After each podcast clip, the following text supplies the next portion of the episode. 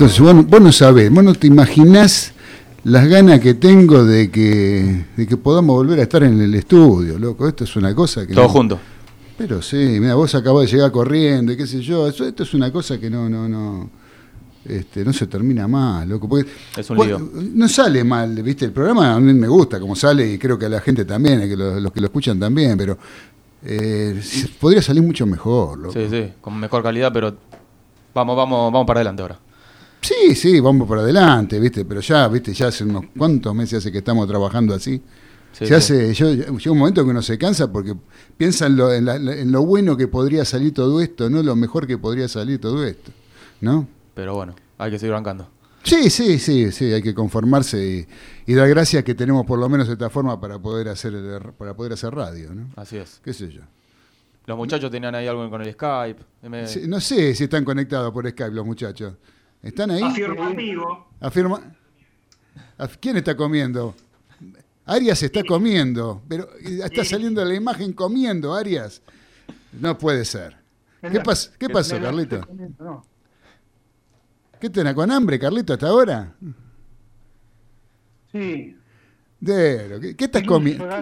¿Se puede saber qué estás comiendo? Cereales.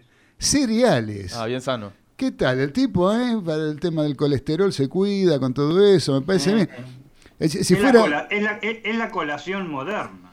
es la colación moderna. Si fuera, ¿sabes cuál es la colación moderna de Diego de Golney, por ejemplo?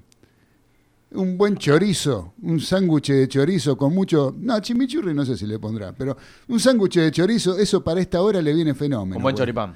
Un buen choripán, viejo. un chor- ¿Qué tanto? Qué, qué- qué- ¿Cómo cereales? Carlito, eh, te viniste a. Se me cayó un ídolo, Carlito, con vos. Y viste, no somos todo lo que se cree. Qué bárbaro, che. Bueno, pero por lo menos sabés que está bueno que no nos mentís.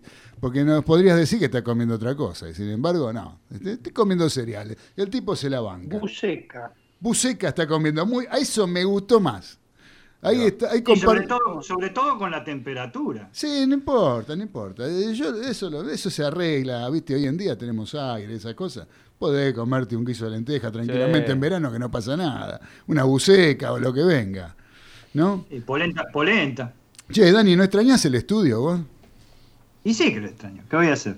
Este, la verdad que uno este, da ganas de, estar ahí, da ganas de, hacer el programa como, no como corresponde, porque creo que lo hacemos bastante bien en el programa, pero de, vivir ese, esa cosa en vivo, como, que, como quien dice, la muletilla fomentada hace tantos años por la radio, por la televisión. Estar en vivo, en vivo es mejor.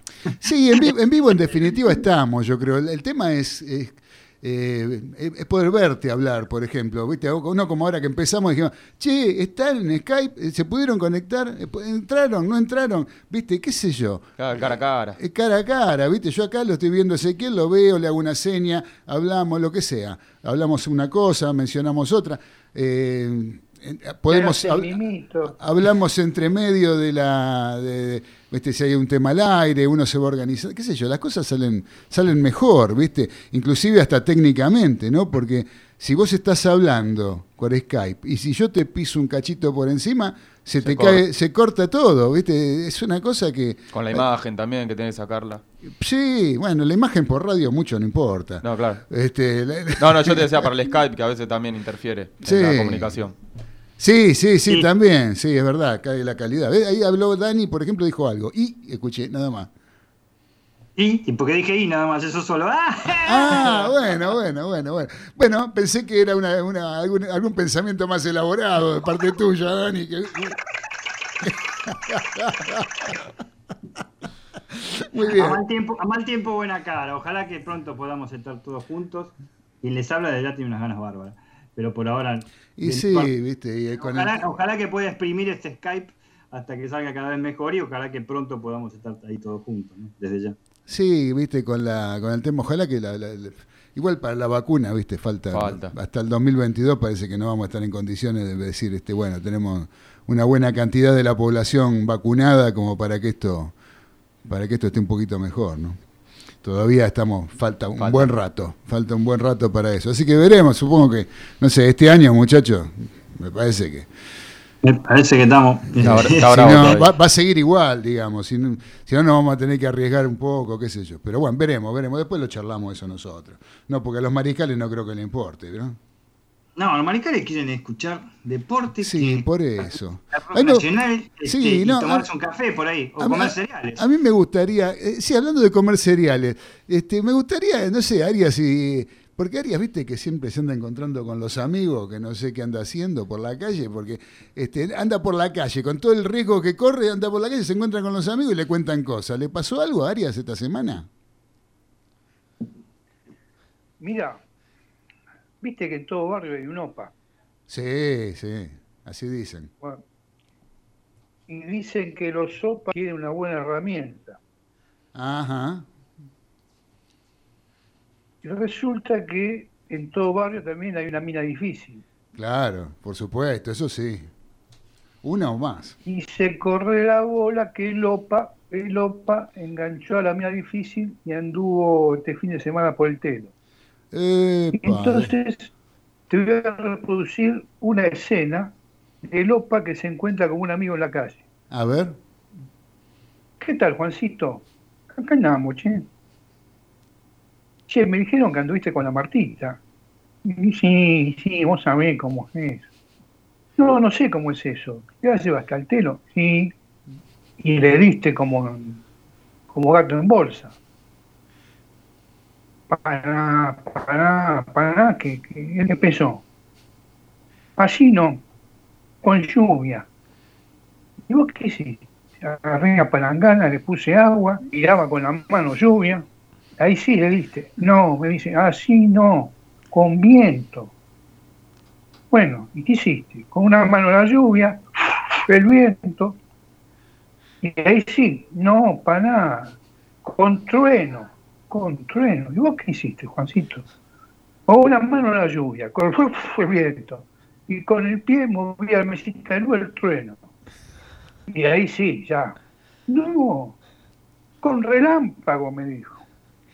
¿Y qué hiciste? Mira, con una mano la lluvia, con el pie trueno, el viento, y con la otra mano prende y apaga el velador, relámpago. Y ahí sí, vos estás loco, con ese tiempo de mierda me fui a casa. Arrancamos con el programa, Nico. Pone la cortina, por favor.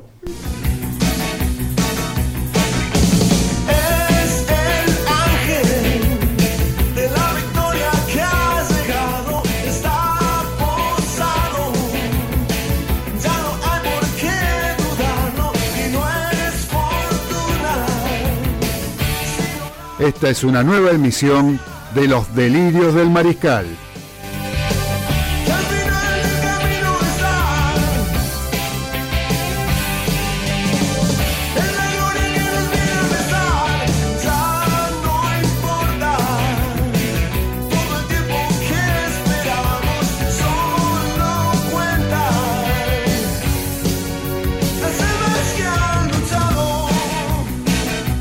Los acompañaremos durante dos horas con la mejor opinión del acontecer deportivo y todo el rock argentino.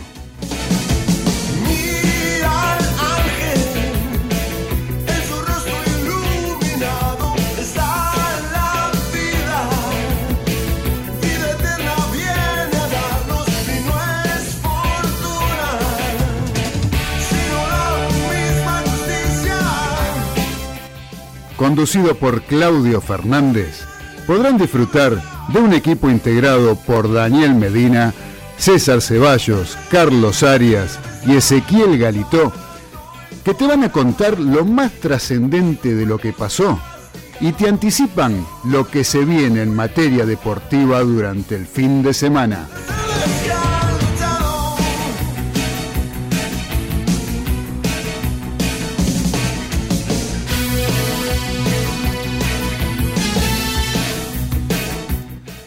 No te muevas de Radio del Pueblo, que ya comienza Los Delirios del Mariscal.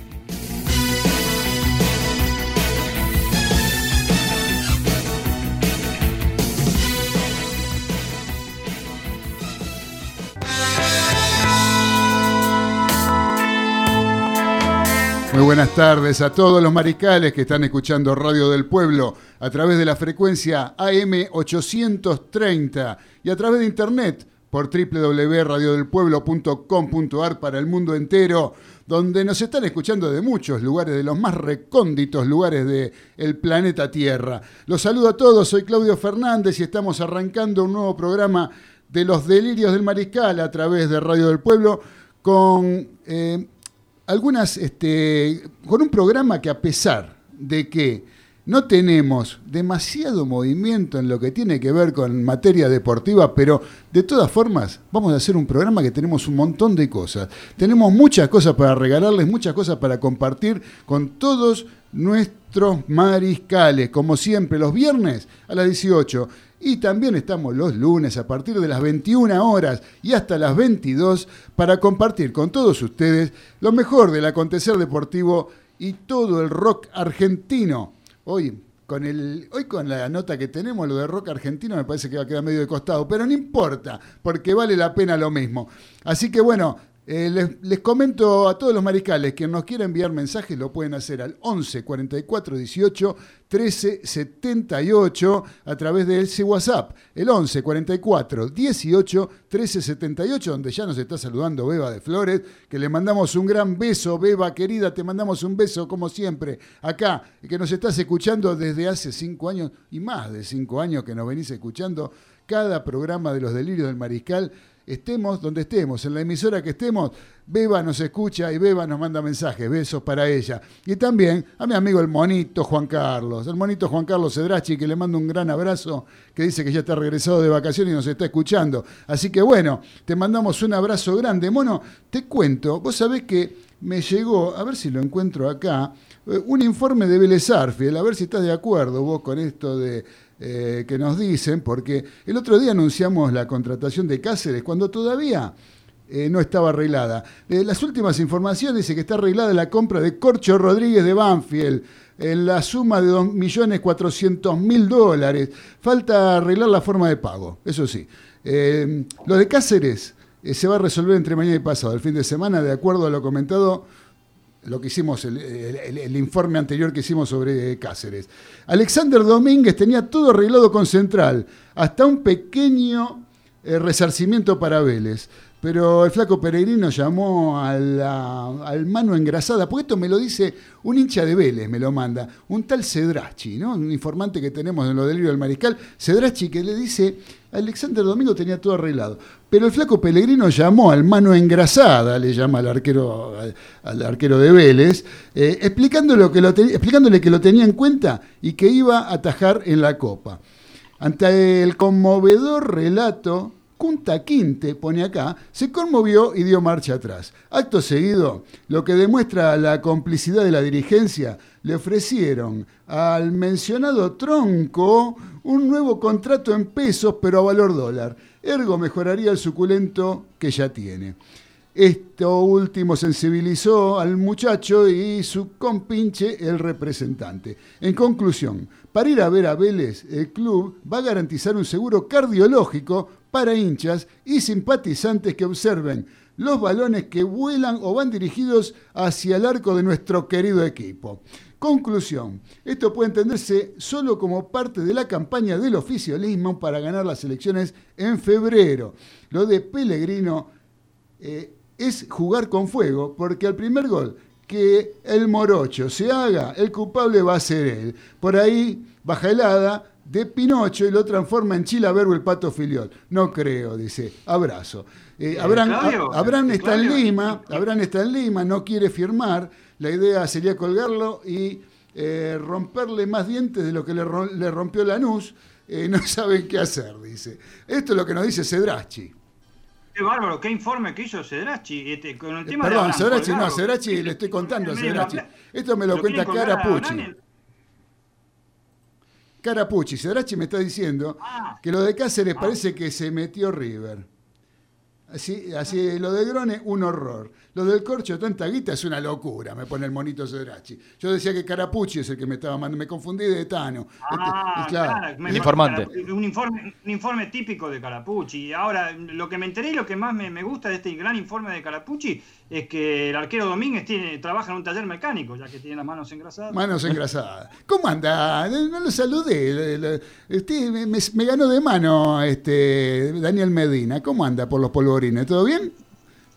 Y acá andamos, este, los polvorines, con, un, lindo, un hermoso día hoy. La verdad que este, después de la lluvia nos dejó un día precioso realmente, que lo estamos, estoy viendo por la ventana en este momento. Y bueno, atento a la información y este, si empezamos con este informe, mamita. Lo que nos espera. Espero que le haya servido al monito, mi amigo, al monito Cedrachi. Espero que haya sido este, para, para porque siempre, viste, generalmente dejamos, empezamos con Boca, con River, qué sé yo, y Vélez no queda afuera. Y mi amigo el monito se merece saber qué pasa con Vélez. ¿eh? Porque me parece que lo amerita, es un, es, un, es un gran club, no es un club grande, es un gran club como acostumbra decir mi amigo el monito. Así que bueno, lo saludo ahora al señor, acá Ezequiel Galito. ¿Cómo anda Ezequiel Galito? ¿Cómo va, negro? ¿Todo bien? Bien, ¿Todo ¿y tranquilo? usted? ¿Qué Bien, bien. bien? ¿Bien? ¿Bien un tránsito, paseo? un tránsito acá. Un tránsito, no me diga. Sí, sí, sí. Pero qué problema que tiene usted. Pero bueno, llegamos bien, llegamos bien. Bueno, bueno, bueno. También voy a saludar en la operación técnica al señor Nicolás Olechea, que está ahí en el control. ¿Cómo anda, querido Nicolás? Un gusto tenerlo ahí como siempre.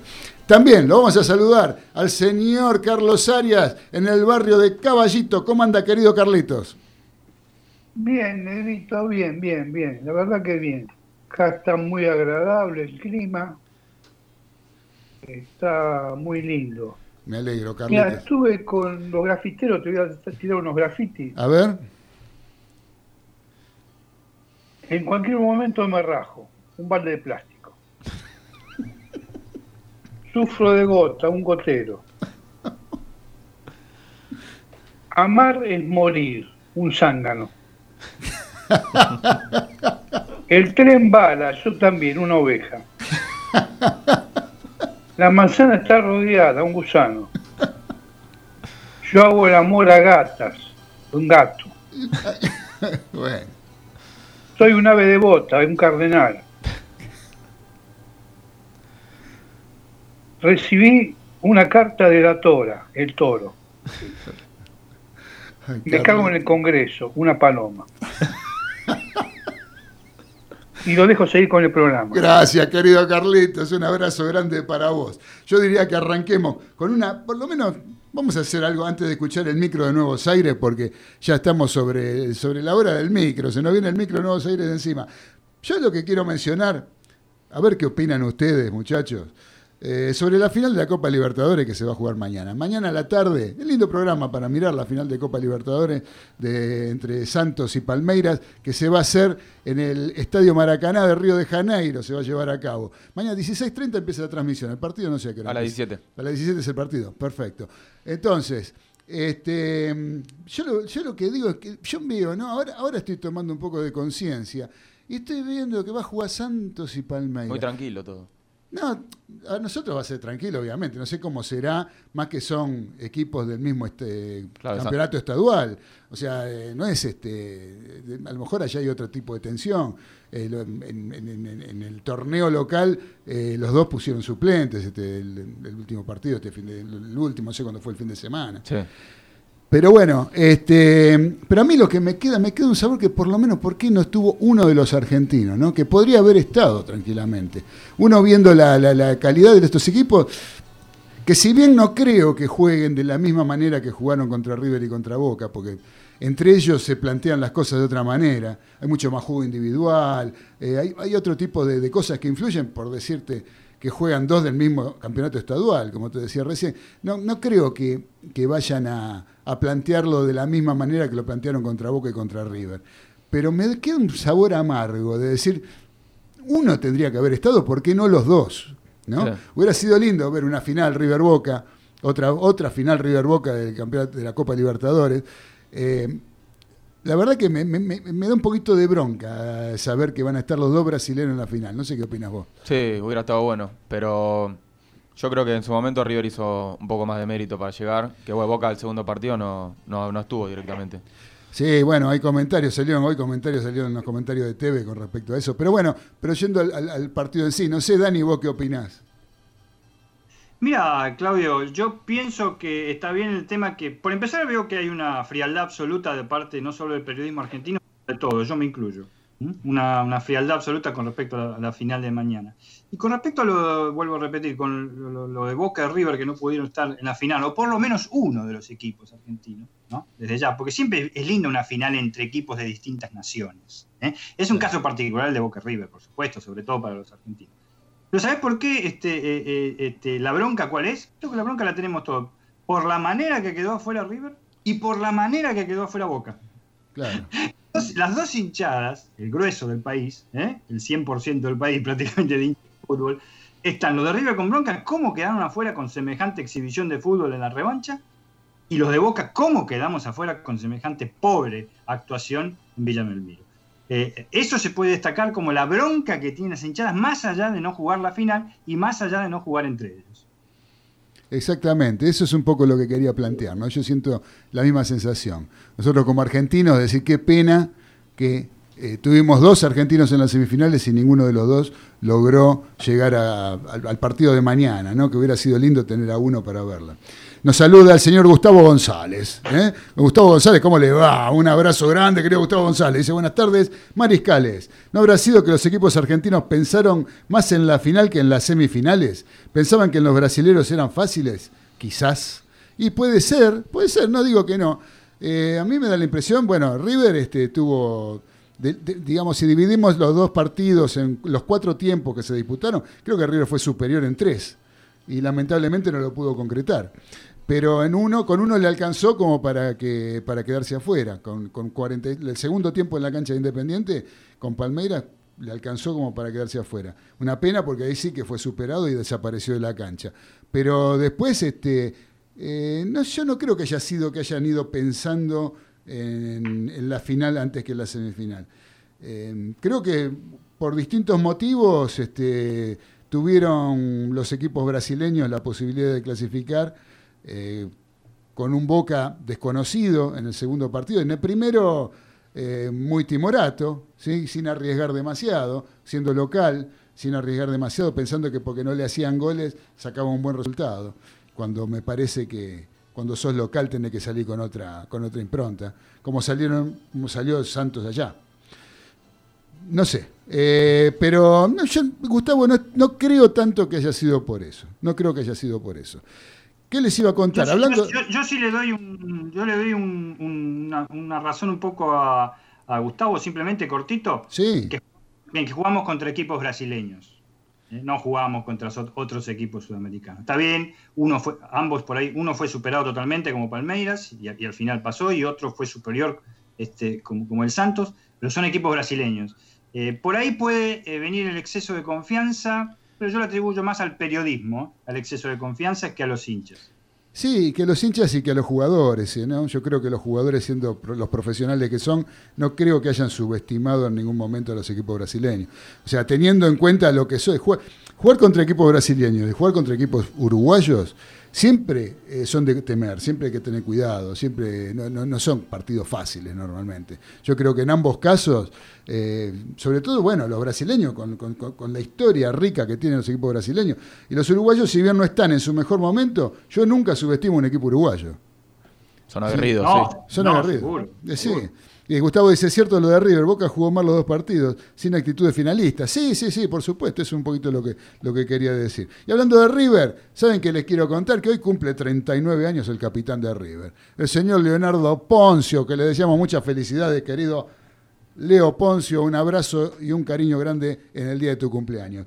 Y bueno, y ahora vamos a pasar, sin solución de continuidad, a escuchar el micro de Nuevos Aires que conduce mi amiga Edith Di Blasio, donde se ocupa de contarnos, siempre de darnos a conocer lo que hacen los músicos independientes, aquellos que no están dentro del circuito comercial de nuestro país y que son realmente grandes músicos. No quiere decir que son bandas nuevas, son bandas a lo mejor de muchos años, pero que no están en el circuito habitualmente conocido como comercial. ¿sí? Son artistas independientes. Y Edith nos regala cada viernes eh, su micro llamado Nuevos Aires. Vamos a escucharlo, Nico.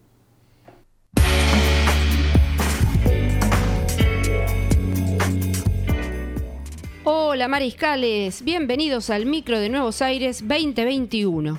Los saluda Edith Di Blasio y en este segmento los ayudaré a descubrir las creaciones de nuestros músicos independientes, aquellos que no transitan por el circuito de difusión masiva.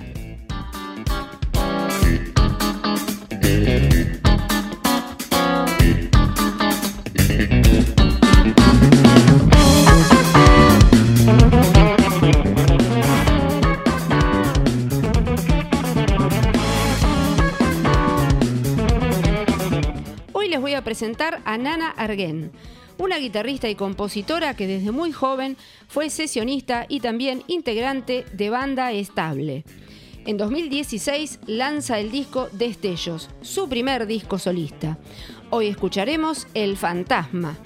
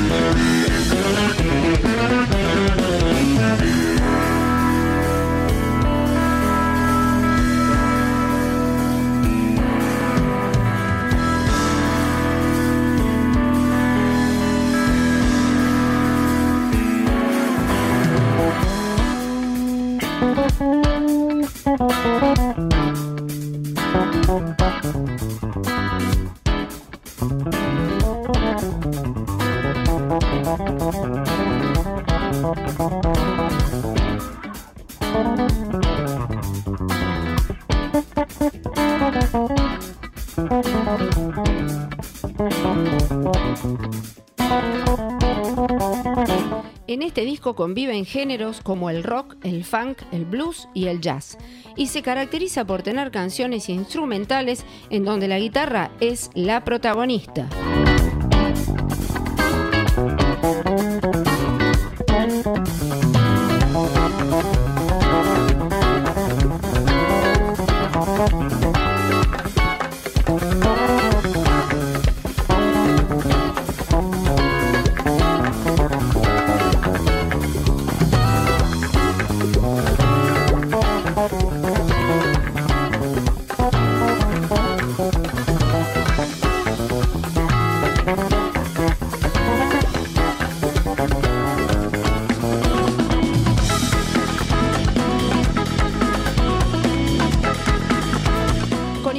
Influencias como Steve Ray Vaughan, Led Zeppelin, John Scofield, Osnoy, Bill Evans, Nicolás Ibarburu, Wayne Krantz y otros, Nana logra crear un estilo contundente de un audio muy personal.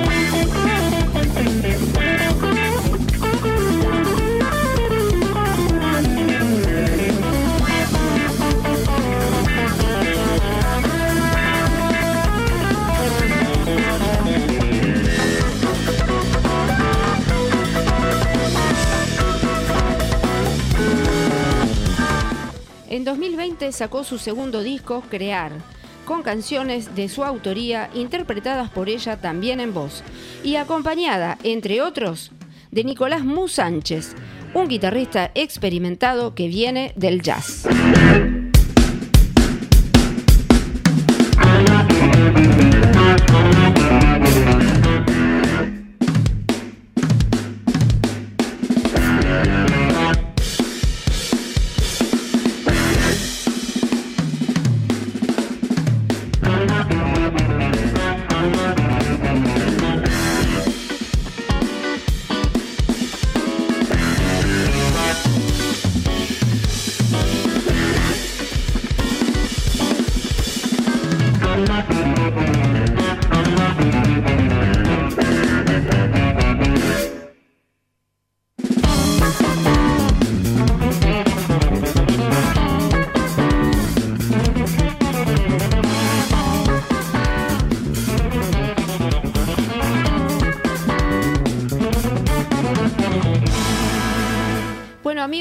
Espero que les haya gustado. Pueden seguirnos en nuestras redes de Instagram y YouTube como Edith Di Blasio, Nuevos Aires. Allí espero sus comentarios. Nos encontramos la próxima para una nueva propuesta. Chao.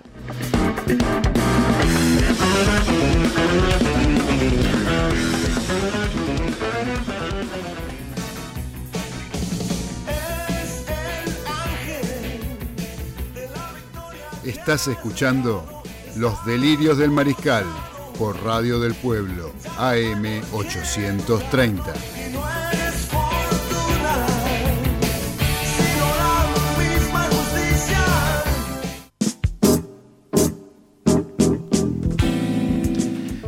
Bueno, muchachos, espero que les haya A mí me encantó el micro de Nuevos Aires. Impresionante, Naná. ¡Qué músicos! Dios Mucha, mucha calidad, mucho talento. ¿Qué, qué músico, por favor. Yo escuchaba a ese bajista y decía, ojalá yo pudiera tocar el 10% de ese muchacho. Una cosa de loco. Una cosa de loco lo que toca. Pero bueno, excelente. Así que bueno, vamos a seguir con los delirios del mariscal, porque ya, viste, nos viene corriendo el tiempo, como siempre. Y les quiero preguntar, ustedes usan celulares, ¿no? Sí, obvio.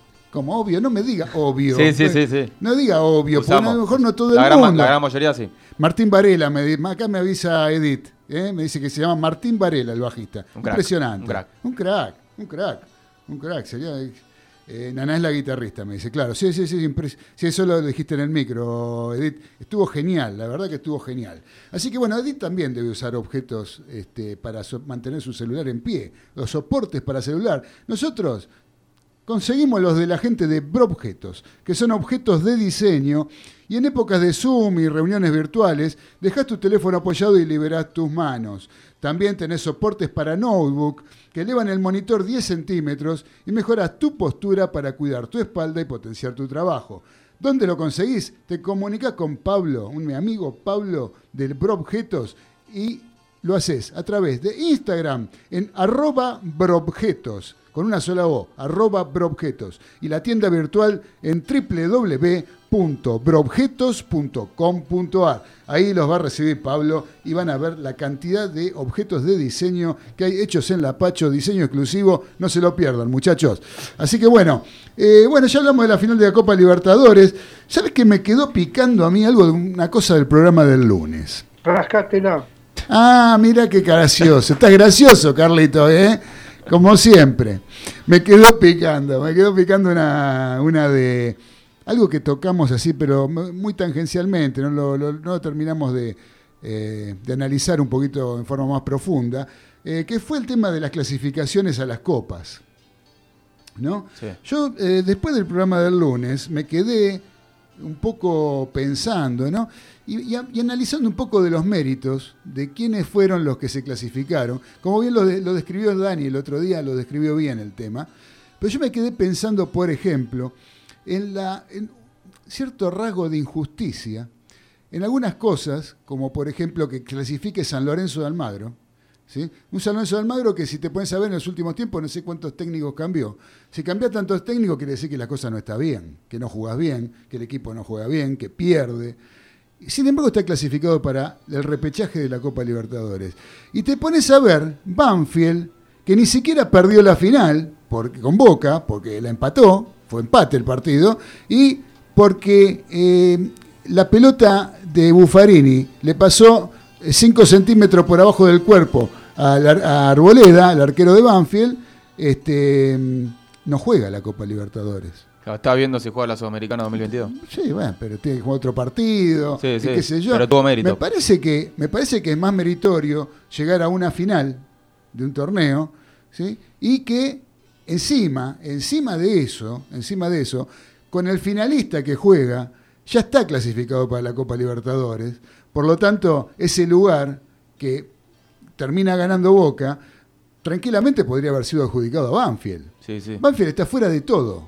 Banfield no juega ni Libertadores y puede llegar a jugar a la Sudamericana Pero el el año que viene. año, Pero claro. este año está fuera de todo. No va a jugar nada. es injusto. Es injusto para un equipo que hizo una buena campaña, que llegó a disputar una final y que no la perdió siquiera. Y que en la definición por los penales, bueno, por un, un poquito más arriba, un poquito más abajo, este, se queda fuera de la Copa Libertadores. Me parece eh, que yo me, quedé pensando en eso particularmente. No sé, Dani, vos qué, estás, qué, te deparó todo esto que estuvimos hablando el lunes. No, por, algo lo, sacamos al aire el lunes, que no teníamos mucho tiempo para explayarnos más, pero sí, desde ya eh, yo no considero que, o sea, eh, si bien el equipo que ocupa la plaza que va a jugar el repechaje, que es San Lorenzo de Almagro, realmente no ha hecho los méritos, sobre todo por la, baja calidad de producción futbolística que hizo este, en el año 2019 y lo demostró ahora nuevamente este, eh, en el 2020-2021, eh, porque así está organizado como tendría que ser, que son la- la- las principales posiciones por puntos en la tabla general. Pero sí, lo que yo recalqué, y vos también los, lo- los he hecho mención ahora, es la falta de, este, de- de importancia que se le dio a la Copa Diego Maradona. ¿Para qué se jugó la Copa Diego Maradona? Claro. Este, y con eso no quiero decir que se le dio una estrella más a Boca Juniors ni nada por el estilo. No, no, no. ¿Por, por qué se jugó la Copa Diego Maradona? Para otorgar una plaza más de la Copa Libertadores. Obviamente, como recién finalizaste tu, tu conversación, este, y Ezequiel también intervino, eh, eh, si había el finalista tendría que ser el, que no estaba clasificado para la Copa Libertadores. Tenía que haber ido a jugar o más, o dos equipos más. ¿Para qué se hizo la Copa Diego Maradona? Eso es lo que quiero decir. ¿Qué premio? ¿Banfield se va a llevar un premio a 365 días? O sea, el año que viene, que quién sabe, somos todos dinosaurios, Banfield tiene que ver si va, a disputar, porque tiene que disputar un partido todavía con Vélez. Entonces, eh, es una clásica, eh, un clásico replanteo que hay que hacerse con respecto a cómo diagrama los torneos de la Ojo, el que salió campeón Boca, subcampeón River, después Racing, Argentino Junior, que ahí estaba la sumatoria general. Perfecto.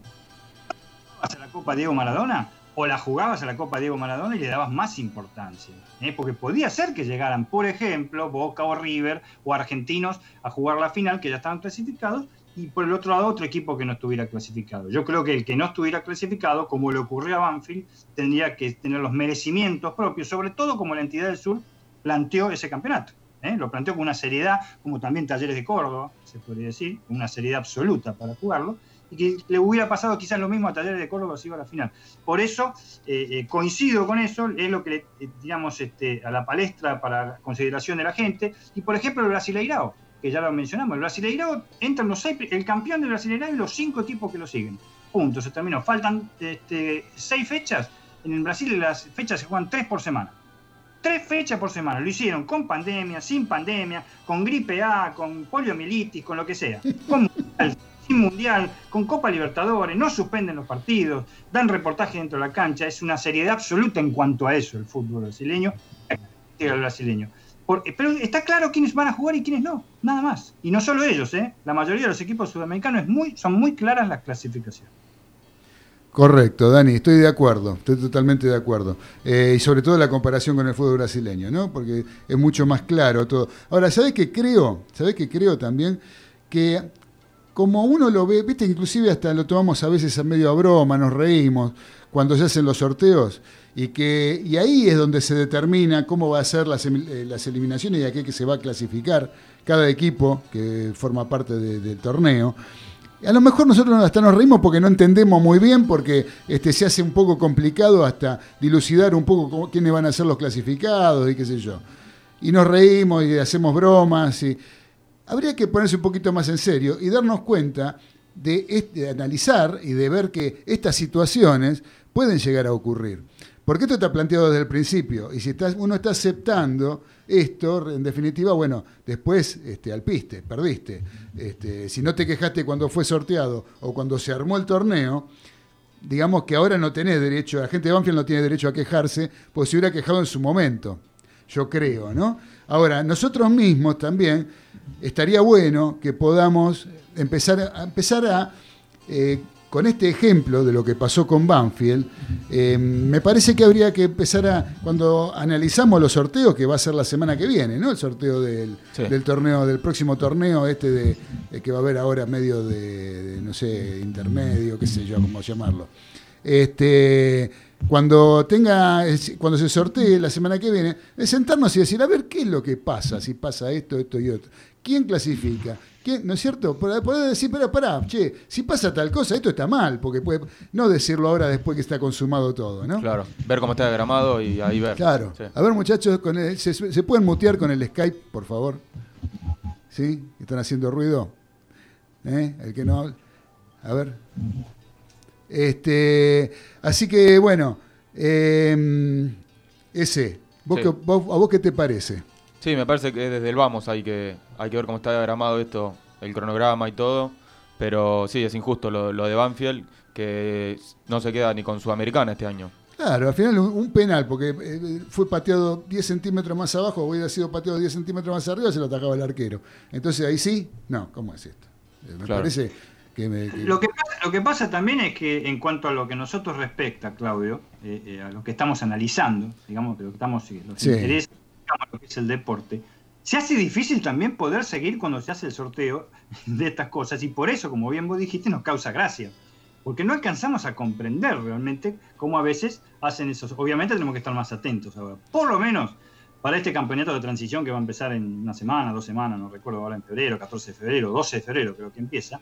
Desde ya le anticipo que son dos zonas de 13, muchachos, y el campeón este, va a la Copa Libertadores, nada más. Ajá. No hay, No hay no- más. no clasifica Un- un otra cosa. campeón- No, no, un campeón para la Copa Libertadores. ¿eh? Un campeón de los 26 para la Copa Libertadores. En el torneo que después se va a hacer luego, que van a ser teóricamente 25 fechas, ahí viene la mano campeón, más todos los que siguen. Bueno, bueno, está todo, yo creo que está dicho. Ya está dicho. La semana que viene, después del sorteo, analizaremos un poco cómo quedan integradas las zonas y en función de eso después también opinaremos sobre qué es lo que puede llegar a pasar eh, para cuando se juegue este torneo que va a empezar a mediados de febrero. Así que sé que nos manda mensaje Mónica de Balvanera. Dice, hola chicos, buenas noches. Acá escuchándolos, genial los músicos del micro de Edith.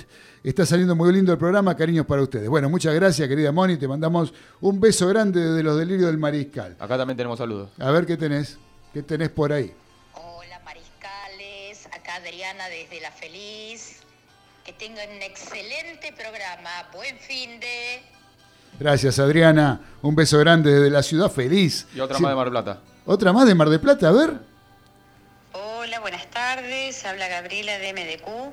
Bueno, quería decirles que aguanten los mariscales y muy buena voz ese locutor de nombre Ezequiel. Tiene voz de joven. Muy bien.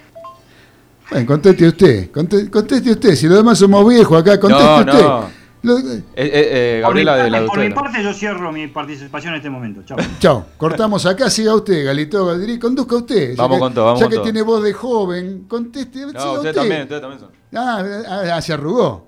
No, bueno. Ajá. sí, le No, dio sí, sí, quickie, sí. le No, dio... no, no. ¿No? No, vamos bien, vamos bien. ¿Vamos, vamos bien? Vamos bien, vamos bien. pero no se anima a conducir usted.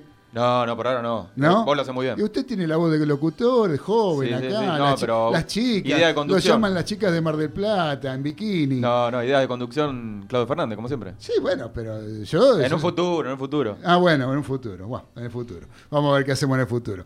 Así que bueno, muchas gracias por los mensajes. ¿eh? Se ve que en Mar del Plata estamos teniendo mucha repercusión, Sí, sí, sí. ¿eh? porque nos están escuchando ya dos mensajes de Mar del Plata. En la feliz. Bueno, eh, ¿qué pasó con el ascenso, Dani? ¿Qué pasó con el ascenso? Que bueno, se disputaron. perdón. se ¿Y qué va a pasar, final, no? ¿Y qué va a pasar? ¿Y qué va a pasar? Por supuesto. Se va a jugar la primera final el domingo a las 21.10 en la cancha en Newell's Old de Rosario entre Estudiantes de Río Cuarto y Platense, el Club Atlético Platense. Estudiantes de Río Cuarto que superó este, 1 a 0 en el partido que disputó en cancha eh, de Rosario Central Estudiante de Buenos Aires, a un duro Estudiante de Buenos Aires, un duro partido y muy entretenido. Y dos horas después en la cancha de Newell, Platense eh, dio cuenta de Rafaela por 2 a 0, en también una buena demostración del conjunto de Vicente López. Tenemos una final, una final bastante anunciada, este, eh, entre dos de los mejores equipos. Yo quiero hacer una aclaración al respecto eh, de lo que se va a jugar este domingo a las 21 a 10. Estudiantes de Río Cuarto, con lo que planteó cuando perdió la primera final con Sarmiento de Junín, dejó una imagen que aunque le parezca mentira, que puede ser linda, la del primer tiempo, tres cuartos de partido, digamos, un poquito menos, de un fútbol audaz, de mucha rotación, de generación de situaciones de gol, no es una imagen real.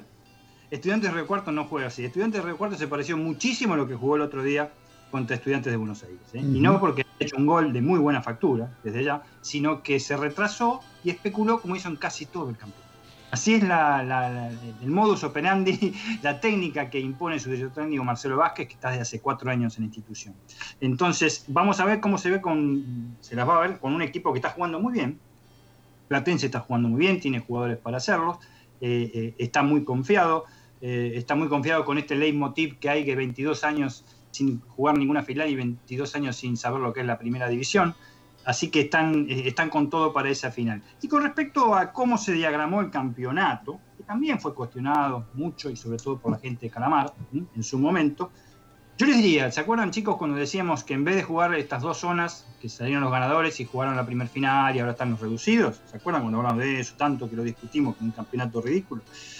Los que están en la final, los que están en la final, estudiantes de Río Cuarto, si se hubieran jugado, si hubieran jugado las nueve fechas que faltaban, jugaron siete en realidad, porque fueron los que se jugaron después en las dos zonas, ¿correcto? Ujú. Dos partidos, nada más. Estudiantes de Río Cuarto tendría 50 puntos. 50 puntos. Y Platense tendría 43 puntos. Con esto quiero significar cuál, cuál ridículo fue el, el- el campeonato. Estudiante de Río Cuarto salió eh, segundo en su zona, antes de la pandemia, que empezara el tema de la pandemia, y cuarto en la tabla general. Platense salió séptimo en su zona.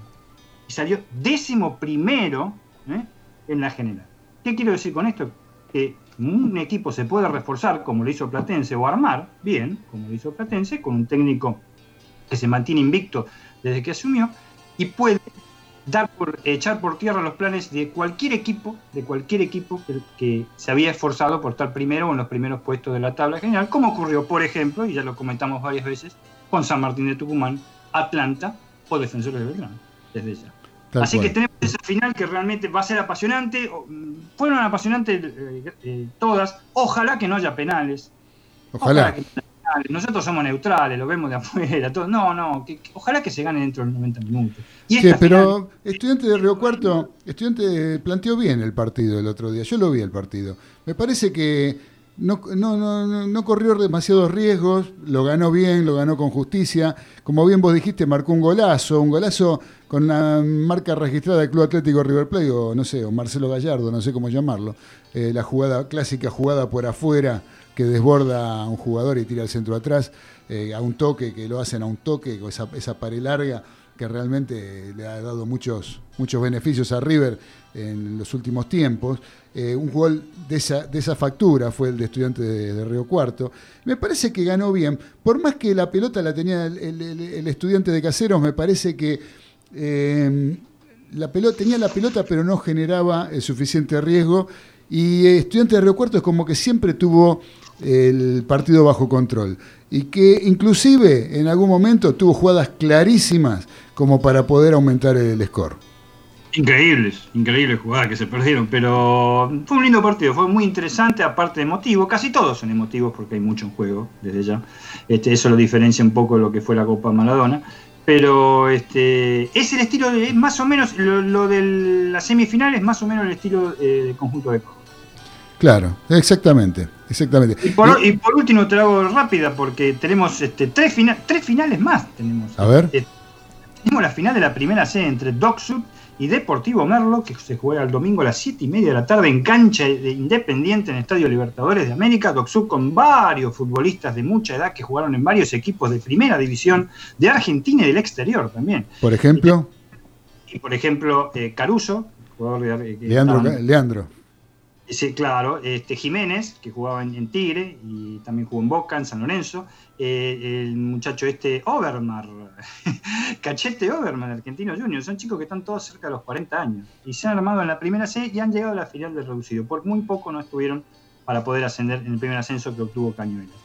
La final de la primera D, por fin Atlas va a una final, el conjunto de General Rodríguez, ¿eh? este, eh, con su veterano técnico, veterano por la cantidad de partidos que, que lleva en, en- en el lomo, que es Retamar, increíble, el dueño de la pizzería ahí en, en General Rodríguez, con Sí. Deportivo Paraguayo, histórico esto, ¿eh? Sí. El sábado a las 17.10 horas, las 5 y 10 de la tarde, por, en la cancha de Almirante Brown, en el Estadio Fragata Presidente Sarmiento. Y el último, la final del Federal A, eh, Deportivo Maipú de Mendoza contra Deportivo Madryn el domingo a las 5 y cuarto en la cancha de Deportivo Maipú en Mendoza. Está que arde la situación en Federal con declaraciones del presidente de- del Club Sarmiento de Resistencia, Capitanich de Santiago, de, perdón, de- del Chaco. Las cosas están que arden en cuanto al tema arbitral. Así es. Vos sabés, Dani, que bueno, vos decías lo de, lo de Atlas. Eh, Atlas, vos sabés que tenía formaba parte de un reality muy conocido en una cadena deportiva. ¿sí? Así es. Eh, bueno, lo sabe, eso lo sabemos todos. Ahora, vos sabés que el contrato con esa cadena decía que Atlas no podía ascender. Tenía que seguir estando en la misma categoría. Por eso también es que Atlas por fin va a jugar una final, porque ya no está vigente ese contrato del reality que se terminó. Entonces por fin Atlas va a poder tener el acceso después de haber ganado unos cuantos mangos ¿sí? durante todos estos años, gracias a la cadena deportiva y el reality, eh, va a poder jugar una final y ver en qué condiciones puede llegar a ascender o no. Ahora cierra todo. Ahora cierra todo, ahora cierra todo. Así que bueno, La muchachos, ¿eh? Qué cosa. ¿eh? Sí, la verdad, qué cosa. El, el equipo siempre que predominaba es más conocido el Leandro Nealem, pero ahora las cosas, este, en fin. Y sí, y bueno, viste, ahora que son los negocios, ¿no? agarró plata. Es así, es así.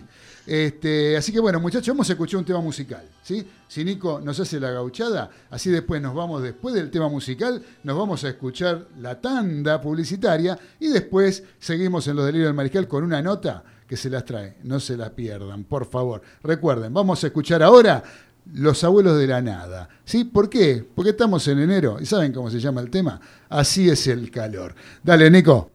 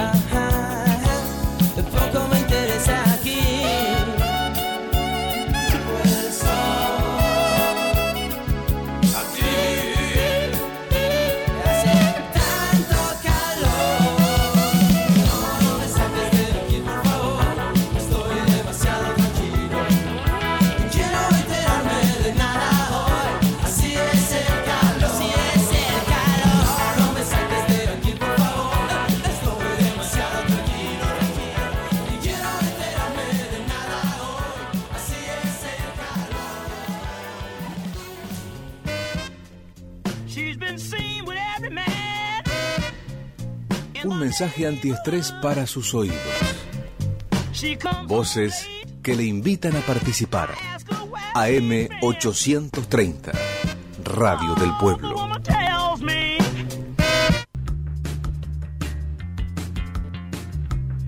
Voces 830.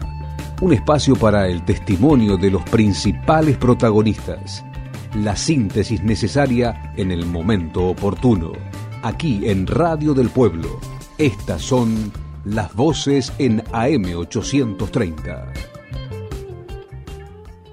Estamos en diálogo con el secretario adjunto de la Unión Docentes de la Provincia de Buenos Aires, UDOCBA, Alejandro Salcedo, con un tema que ha despertado cierta polémica entre la población en general, padres, alumnos, eh, lo que es la vuelta a clases. Y bueno, en- con distintos matices o estilos, la capital y provincia han convocado, ¿no? a la vuelta al ciclo lectivo. Le preguntamos a Salcedo cómo está viendo justamente en el territorio provincial esta convocatoria. opinión, pero bueno, es un es un protocolo firmado por el ministro de Salud, la, la directora general de Cultura y Educación y el ministro jefe de gabinete. En ese protocolo están contenidas las condiciones mínimas que se deben cumplir para que pueda haber presencialidad. Tiene que ver con el distanciamiento, con el lavado de manos, la ventilación, aireación, eh, el tapabocas y este, todo lo que tiene que ver con la infraestructura, la limpieza, la- eh, y después una gradualidad en el ingreso, que bueno, eso este, yo creo que va a ser difícil de implementar, pero bueno, eso es lo que está contenido. Y con eso, este, si esas cosas se, se cumplen, bueno, podrá haber un regreso progresivo, gradual, este, eh, de la vacuna. Bueno, no es lo mismo el 17 de febrero que el primero de marzo, ¿no? Claro. Que bueno, este, ahí radica una de las grandes diferencias entre la provincia y la capital. Y la otra es que la provincia eh, eh, postula un, un regreso gradual, este, de acuerdo a la presencialidad que se pueda, y la capital no, dice todos los alumnos, eh, todo el horario. Y eso directamente, a mi modo de ver, es imposible, o si lo hacen, va a generar una ola de contagios terrible. ¿Qué pasa con los grupos de riesgo, aquellos que por ahí están cerca de los 60 años o que tienen enfermedades crónicas? Eso ya está garantizado de que no, no, no van a volver a la clase presencial. Bueno, no, no, todo lo que sea riesgo sanitario no se va a llevar a cabo directamente. Y si llegara a pasar eso, nosotros vamos a oponernos férreamente porque lo que pretendemos es que el gobierno provincial cuide a los docentes, eh, también que cuide a los alumnos, que cuide a los padres, a toda la comunidad educativa. Porque este, así como la la el el- el- el eslogan o el lema dice que cuidándonos, cuidándome, cuido a los demás, bueno, el, el gobierno esa máxima tiene que ser, pero de una prioridad absoluta. Por lo tanto, este le tendrá que dar eh, dispensa, se llama la dispensa, a los que tengan este sean grupos de riesgo, bueno, y todo lo que el año pasado este tuvo, que hubo protección, bueno, tendrá que volver este año en tanto y en cuanto los riesgos por los cuales se in- implementaron el año pasado sigan existiendo este año. Eh, recién te escuchaba que por ahí decías que o ponías en duda de si se podía aplicar al rajatabla todos los controles. ¿Ustedes se ofrecen para algún ámbito de control permanente de todas estas condiciones? Yo lo que digo es que este, hay muchos edificios en la provincia que va a ser muy difícil de, de llevar adelante el protocolo. Estoy, estamos de acuerdo con el protocolo, pero es, que se cumpla. Por, necesita de este lavandina y un montón de lavandina como un ejemplo, ¿no? Este, jabón para el lavado de manos de los chicos, toallas, eh, bueno, eh, tapabocas para todos los docentes o, o máscaras bueno, un montón de condiciones, el, el, el- la- este, tomarle la temperatura a todas las personas que ingresen al edificio, todo un número de situaciones que este, se tienen que dar. Y si no, bueno, nosotros no, no vamos a acompañar este, una presencialidad con un riesgo sanitario, porque este, a mayor, eh, digamos, eh, lo que la experiencia del año pasado lo que nos más es que a mayor cantidad de contagios, contagios mayor cantidad de fallecidos.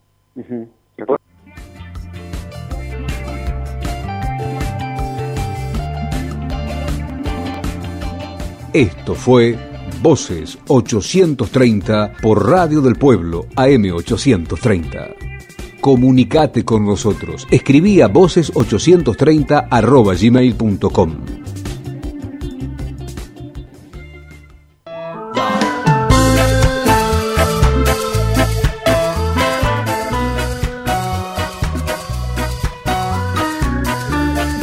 del Pueblo AM830. Oasis sonoro en el medio de la realidad.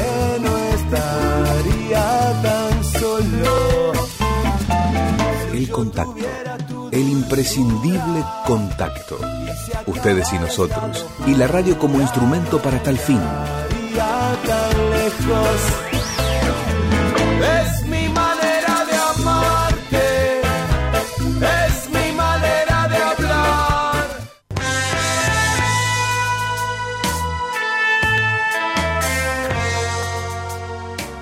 No te vayas de Radio del Pueblo AM830, que ya continúa Los Delirios del Mariscal.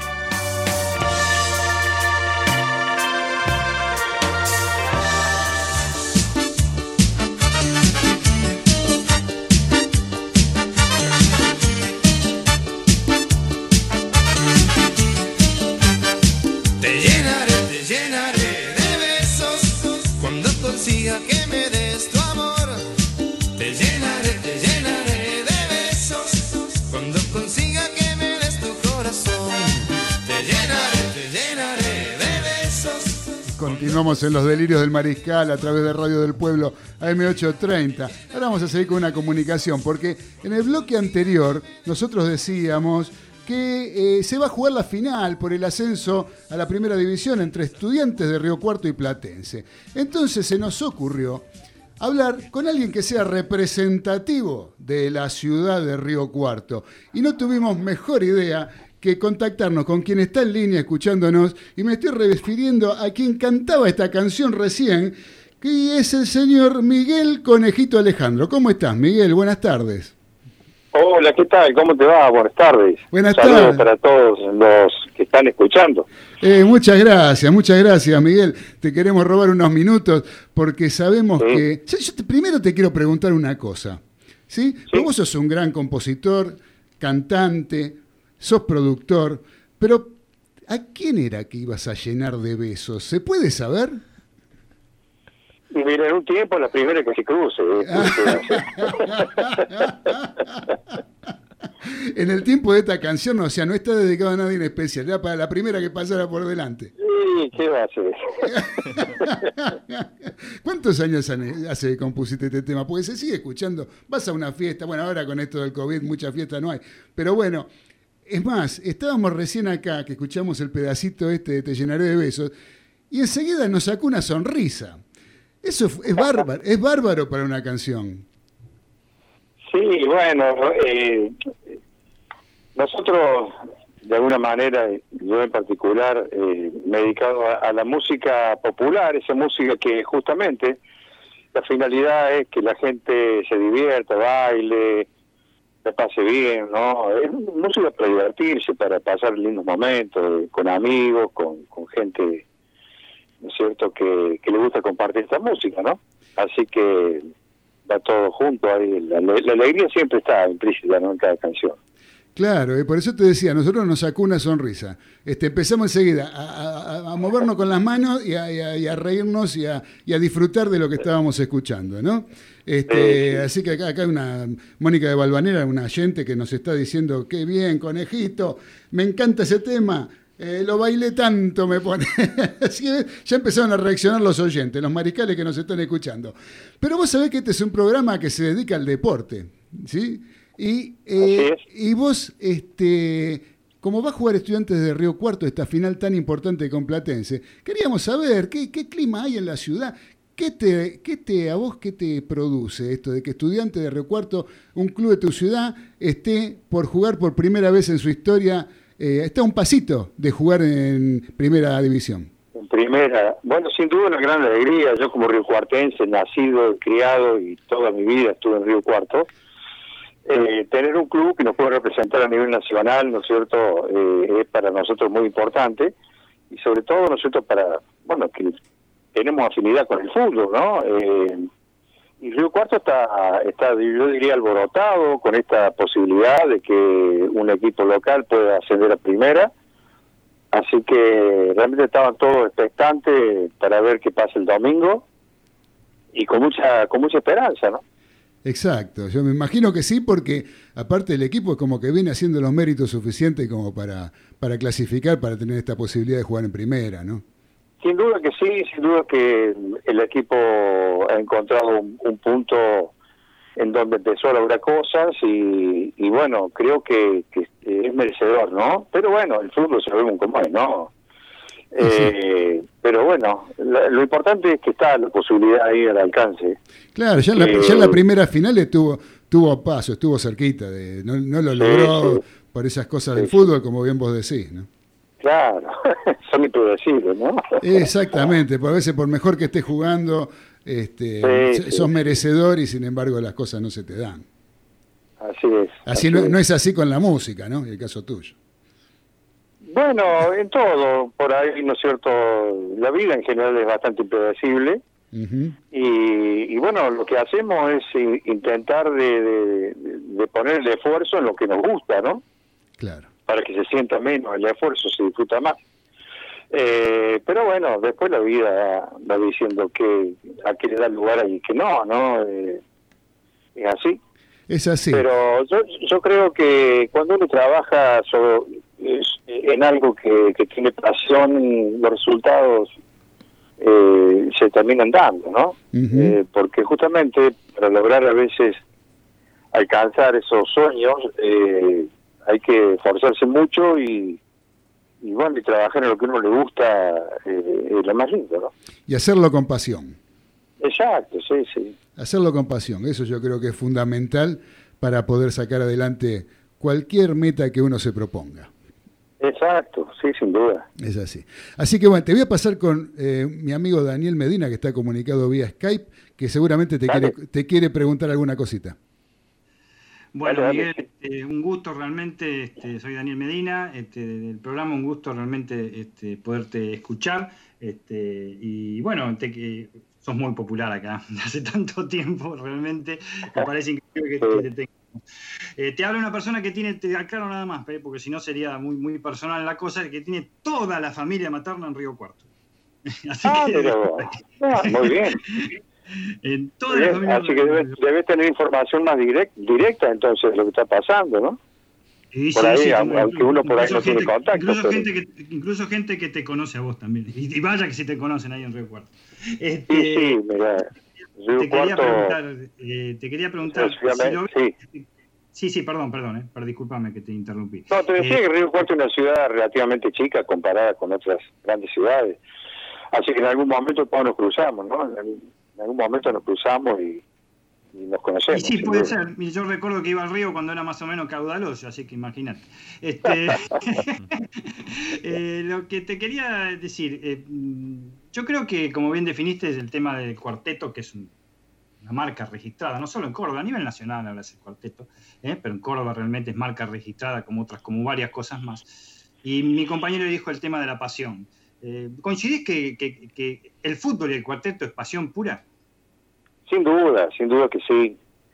Eh, eh, sin duda que hay mucha pasión en el deporte, eh, en el fútbol en especial y en la música, ¿no es cierto? Ni hablar. Eh, quienes alguna vez decidimos agarrar un instrumento y, y ponernos a cantar es porque sentimos pasión por eso, ¿no? Eh, Sí. Después de algunos, bueno, viste cómo es todo. eh, después se pasa el entusiasmo y, y no, pero bueno, realmente lo, lo que lo que queremos esto, lo que lo sentimos y que realmente disfrutamos de hacer esto, eh, seguimos intentando, intentando, hasta que un día se abre una puertita y esa puertita permite que se abra otra y así, hay recorrer el camino hasta que se va dando eh, las distintas etapas, ¿no? Para poder llegar a lo que uno alguna vez soñó. Seguramente, y yo creo que el cuarteto es alegría, como bien vos dijiste eh, recién en una pregunta de mi compañero, es alegría y lo veo siempre con las hinchadas de fútbol, ¿eh? cuando cantan, ¿eh? y que no solo toman canciones melódicas o de rock, sino que un montón de cuartetos, y creo que el fútbol y el, y el, y- y el cuarteto en este caso es alegría pura, ¿eh? como lo que es el cuarteto, es alegría, siempre alegría, otra cosa no... no Sin duda, sin duda que sí. Nació con esa finalidad y bueno, todo lo que nos, hemos- nos hemos ido sumando con el correr del tiempo, hemos tratado de que no se pierda ese objetivo, ¿no? De que sea música para, para transmitir alegría y que la gente se sienta bien, ¿no? A veces eh, este tipo de música, música popular que se le llama, ¿no? Como, como es la cumbia, el cuarteto y otros estilos, eh, no es tan importante, digamos, lo, el contenido musical más que el emotivo, ¿no? Eh, esto es mucho más emoción y transmitir una, digamos, una, una pasión, ¿no? Eh, Sí, por eso, durante mucho tiempo eh, fue, fue bastante criticada la música popular, como pasó con el tango en sus comienzos, eh, y después cuando la gente entiende, ¿no es cierto?, que, que todo forma parte de la cultura, que todo tiene un objetivo, eh, empieza a tomarle el gustito y después se convierte ya en, en una pasión, ¿no? No, sí, se- seguramente, y es, es- es- es- ya te digo, es una marca bien registrada cordobesa. Yo a mí me parece que vos sos más del- bien del cuarteto tradicional, por lo menos en tu desempeño como cantante, me parece. Eh, ¿En qué te inspiraste para producir un boom, por ejemplo, como Banda 21, que fue un boom a nivel nacional? Eh, bueno, porque entiendo que, que la música tiene, ¿no? Tiene su- sus momentos, los estilos musicales, eh, eh, a ver cómo te surgen, en algún momento surgen por iniciativa de alguien y empieza, se empieza a convertir en una tendencia y bueno, es como que todo el mundo después tiene que sumarse eh, a esa tendencia.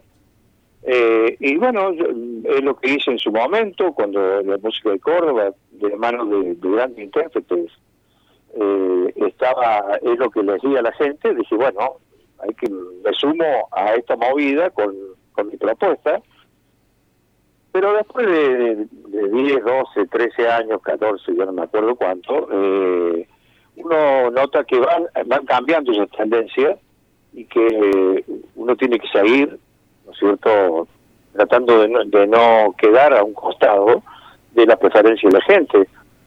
Eh, y yo preferí ya en ese momento eh, eh, generarlo con un proyecto nuevo.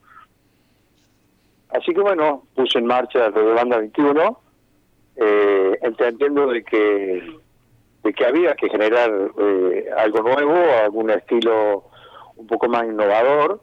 eh, y bueno, el resultado la verdad que fue muy bueno. La verdad que uno hace, por ahí propone, ¿no? Pero sin saber después lo que pasa. Pero por suerte la gente lo aceptó y, y la banda desde lleva 21 años de, de un éxito que, que ha crecido todos los años un poco, ¿no? Sí, y sobre todo, eh, como señalamos antes, no solo a nivel cordobés, sino a nivel, no solo a nivel provincial, sino a nivel nacional. Y la última que te hago yo, porque te dijo con los chicos que están en estudio, yo estoy vía Skype, es por esta bendita pandemia. Decime, en serio. Así es. Yo, yo creo que por estudiante de Río Cuarto debes simpatizar, no sé si sos hincha, pero ¿de qué hincha de qué equipo de fútbol sos en realidad? Bueno, de chico siempre fui de Boca y, y eso no se cambia nunca más en la vida, ¿viste? Cuando vos empezás a ser seguidor de, un- de un equipo, eh, bueno, eso ya se lleva de por vida. No, y por supuesto, ya. estudiante, estudiante por ser local, obviamente, ¿no? Me sé todo, toda la fuerza y, y, bueno, deseando siempre que un equipo local trascienda, ¿no? Sí, desde ya. Eh, bueno, de Atenas no, o sí, también, si estuviera en el mismo caso.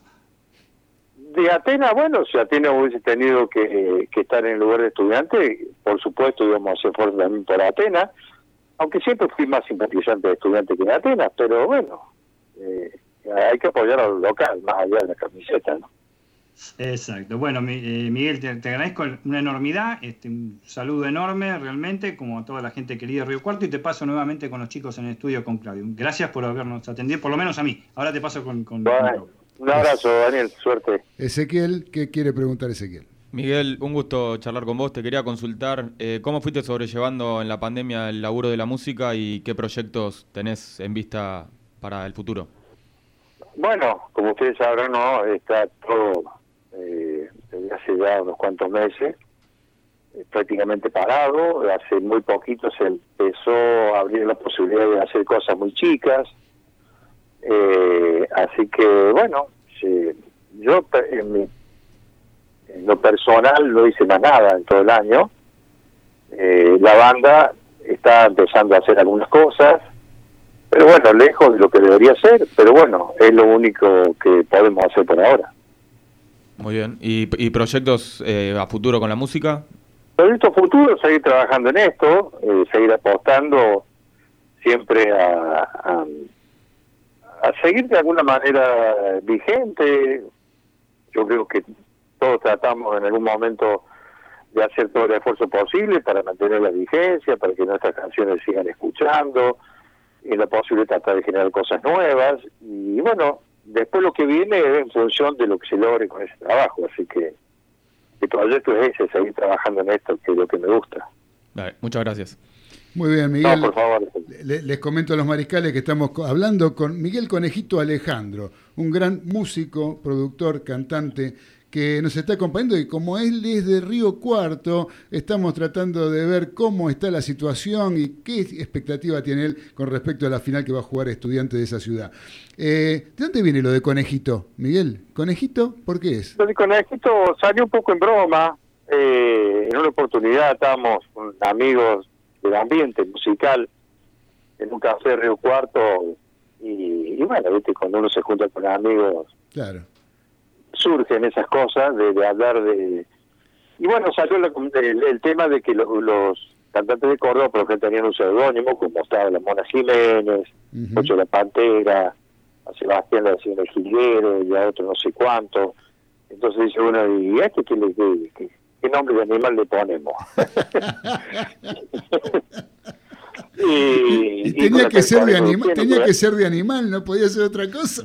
No, bueno, porque eran todos, eran todos esos nombres de animales. Claro, claro. La mona, la pantera, el, el el lobo, no sé cuánto. Sí. Y bueno, este con la cara de conejo que tiene, oh, y que hacer el conejo. Y quedó, y quedó, y lo bien que empezó en quedó. broma, claro, empezó en broma, aquí había un, un programa muy muy escuchado, estoy hablando de los 80, 84 más o menos. Había un programa de radio de AM que se escuchaba muchísimo en todo el sur de Córdoba, eh, que donde se difundía la música del cuarteto, pasaban mis temas. Y, y empezaron ahí en broma, el conejo, y el conejo de la suerte, y el conejo ta, ta, y bueno, gente me empezó ya a identificar como el conejo. Después cuando empecé a trabajar en Buenos Aires ya me pusieron conejito, y bueno, quedó conejito, así que bueno, Mirá vos. termina siendo, ¿no es cierto?, medio como algo que no se puede separar, porque Miguel Conejito Alejandro, si no es Conejito ya la gente duda de que sea Miguel Alejandro que ellos conocen, ¿viste? Exactamente. Así. Sí, Claro. señor. Y cuando vas por Río Cuarto te gritan, ¡eh, conejito! Te saluda la gente. Sí, Yo me- sí, sí, sí, todo el tiempo, todo el tiempo.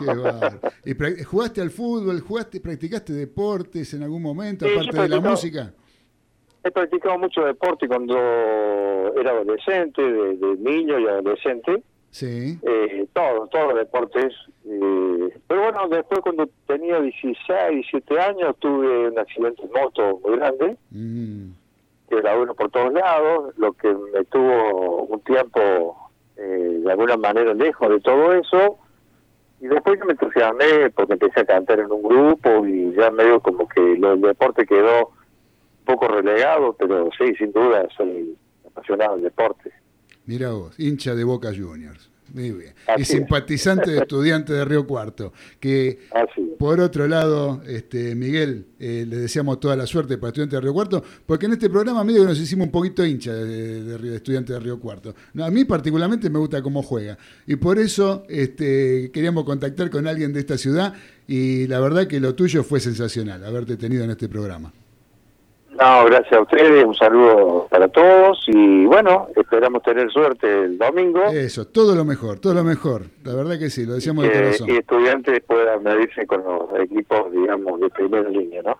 Exactamente. Así que muchas gracias, Miguel, eh, por tu tiempo, gracias por estar con nosotros y gracias eh, por habernos sacado, aunque sea en nuestra vida, una sonrisa. ¿eh? No, Con tu música y con tu compañía. ¿Quién no Ha bailado tus gusto. temas en las fiestas, en los casamientos, cumpleaños de 15, eh, lo que sea? Es. Eso es, y- esa alegría la generaste vos y por eso te lo quiero agradecer. bueno, no, gracias a ustedes por, por haber sido receptores de, de- de toda esta mi pasión que que es la música y que bueno, y que le haya servido justamente para eso, ¿no? que es el objetivo. Así que bueno, un cariño para todos y estaremos eh, en contacto cuando dispongan, no hay problema. Cómo no, Miguel, muchas gracias a vos y nos mantenemos en contacto y hasta siempre. A ustedes. Chao, chao. Chau, Muchas gracias. Fue la palabra de Miguel Conejito Alejandro, cantante, compositor, productor de Banda 21, un eh, artista de muchos años que nos estuvo acompañando y comentándonos cómo está un poco el clima en Río Cuarto con respecto a la final que va a jugar con Platense el próximo domingo a las 21 horas. Por lo pronto, vamos a seguir con la música, pero esta vez vamos a ir a lo nuestro, al rock nacional, no tanto al cuarteto. Vamos al rock nacional. Y bueno, ustedes saben que a mí me dicen negro, ¿no? Yo soy el negro Fernández para muchos, el negro, el negro, negro acá, negro allá.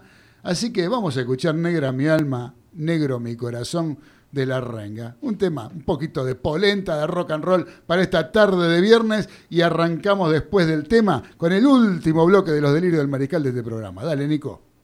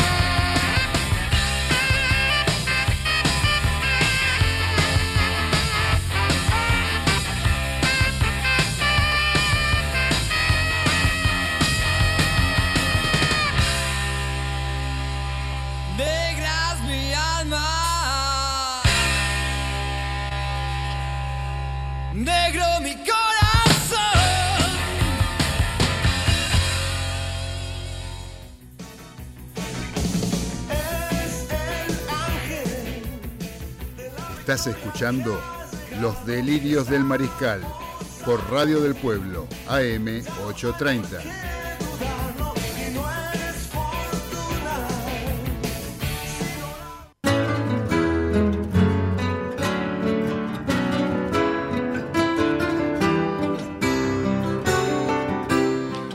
Y ya arrancamos la última media hora de nuestro programa de este viernes 29 de enero del año 2021, donde tuvimos la palabra de Miguel Conejito Alejandro. Estuvo bárbara la entrevista. La verdad que me encantó la entrevista. Me sentí tan a gusto, me sentí como hablando con un amigo, una cosa así. Pero amigos son los que nos están escribiendo al 11 44 18 13 78.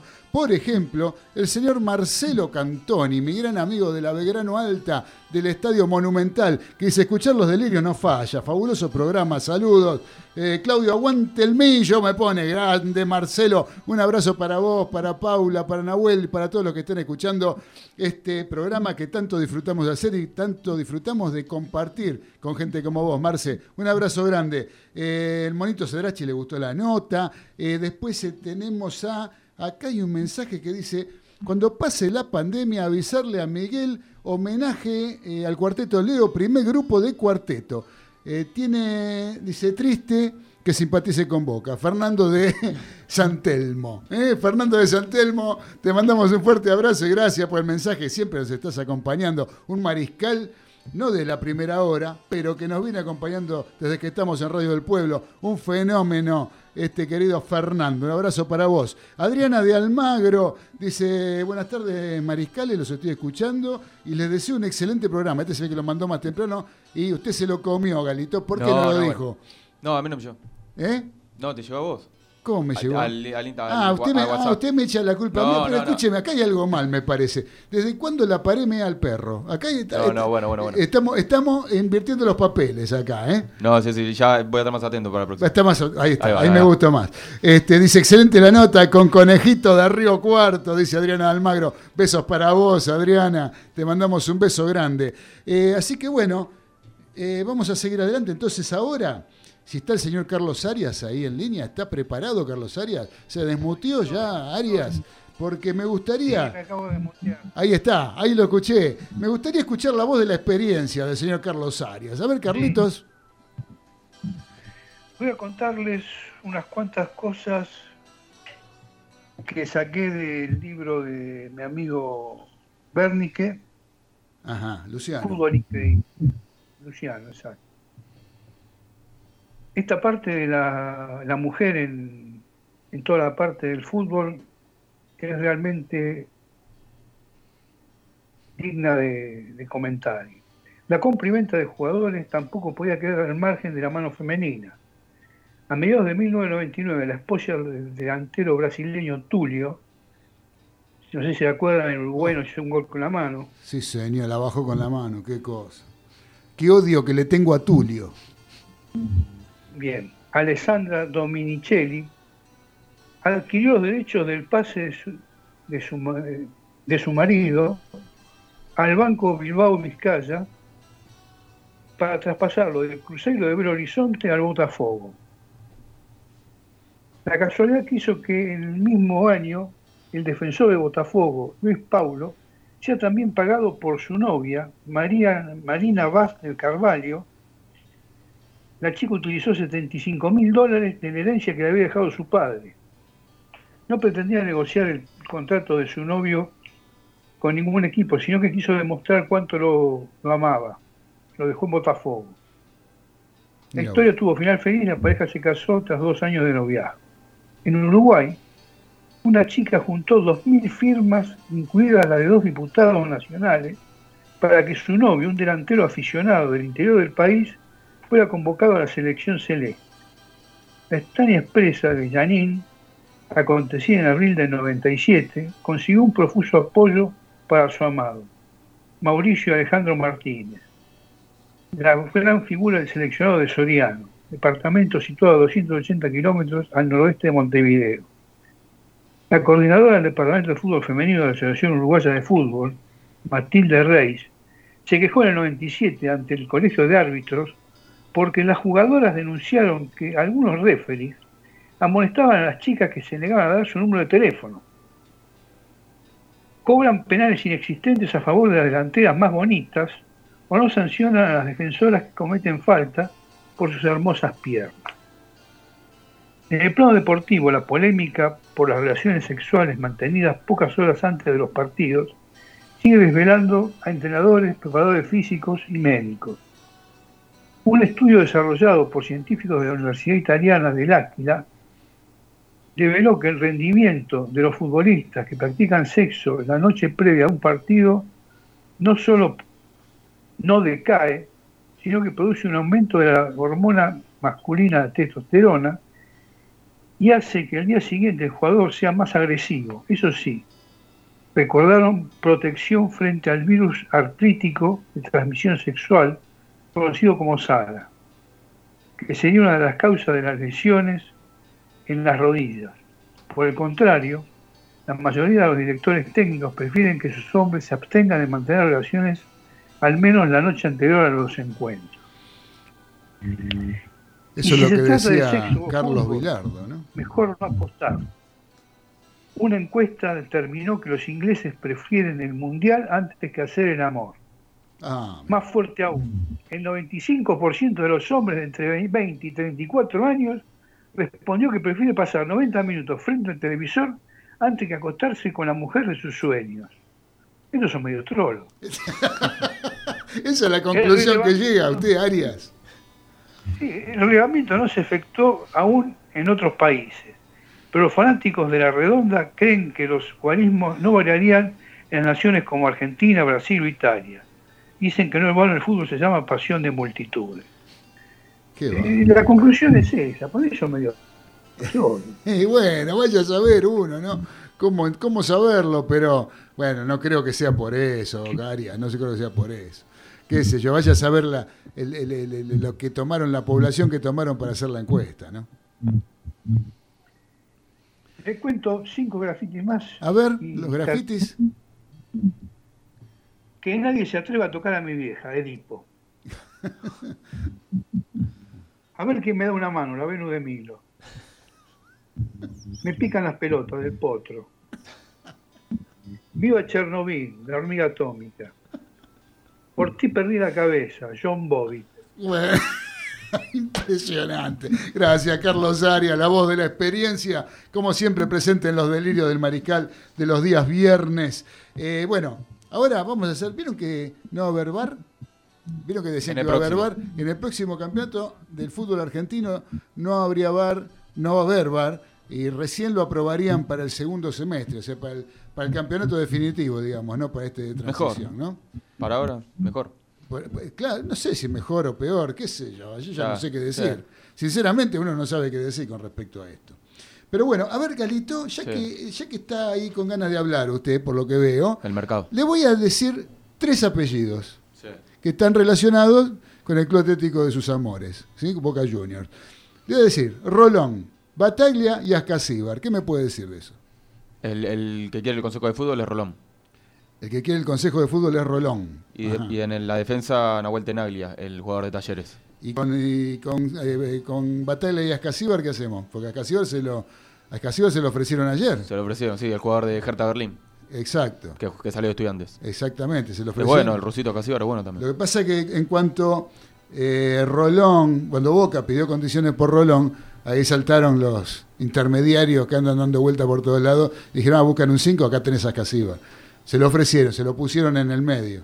Sí, porque Rolón está en Huracán, pero puede salir libre, creo. Hay, hay, hay, hay, hay bronca con eso. Hay bronca con los entre los directivos de Huracán y los de Boca.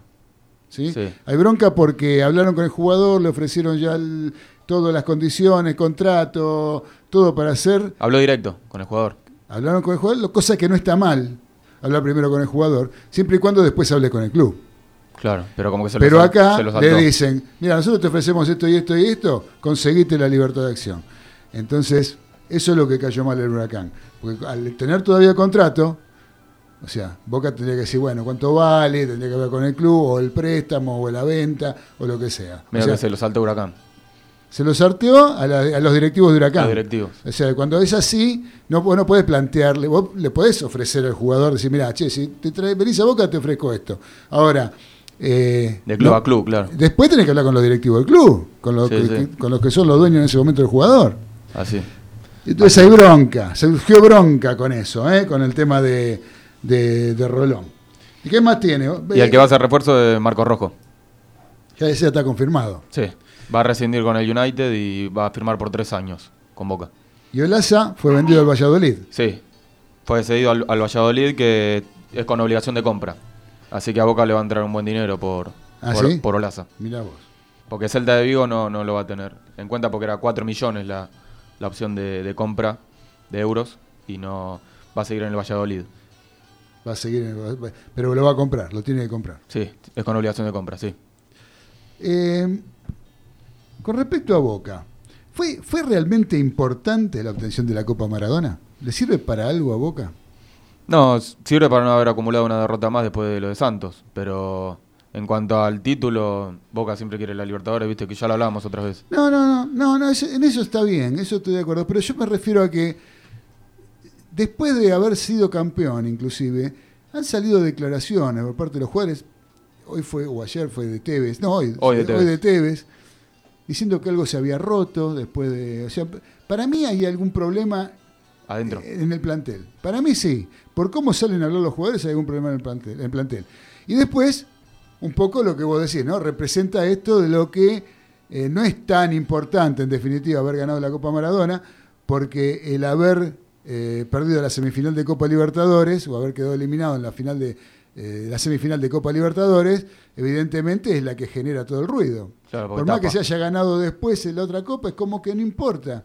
Porque siguen los problemas con respecto al partido con Santos. Sí, sí, sí, salió a hablar Zárate, Salvio, sí. Pero... Entonces, ¿qué hacemos? No, yo creo que está todo bien. En, en Boca. Ah, ¿sí? Eso, eso Sí, es todo sí. lo que usted averiguó, que está todo bien. Y si yo le digo que Pero, están mirando de reojo a Russo, ¿Desde la dirigencia? sí. ¿Qué me dice usted? Y no sé, Riquelme lo trajo a Russo. Yo creo que Riquelme lo va a seguir bancando. Riquelme lo va a seguir bancando. A Russo.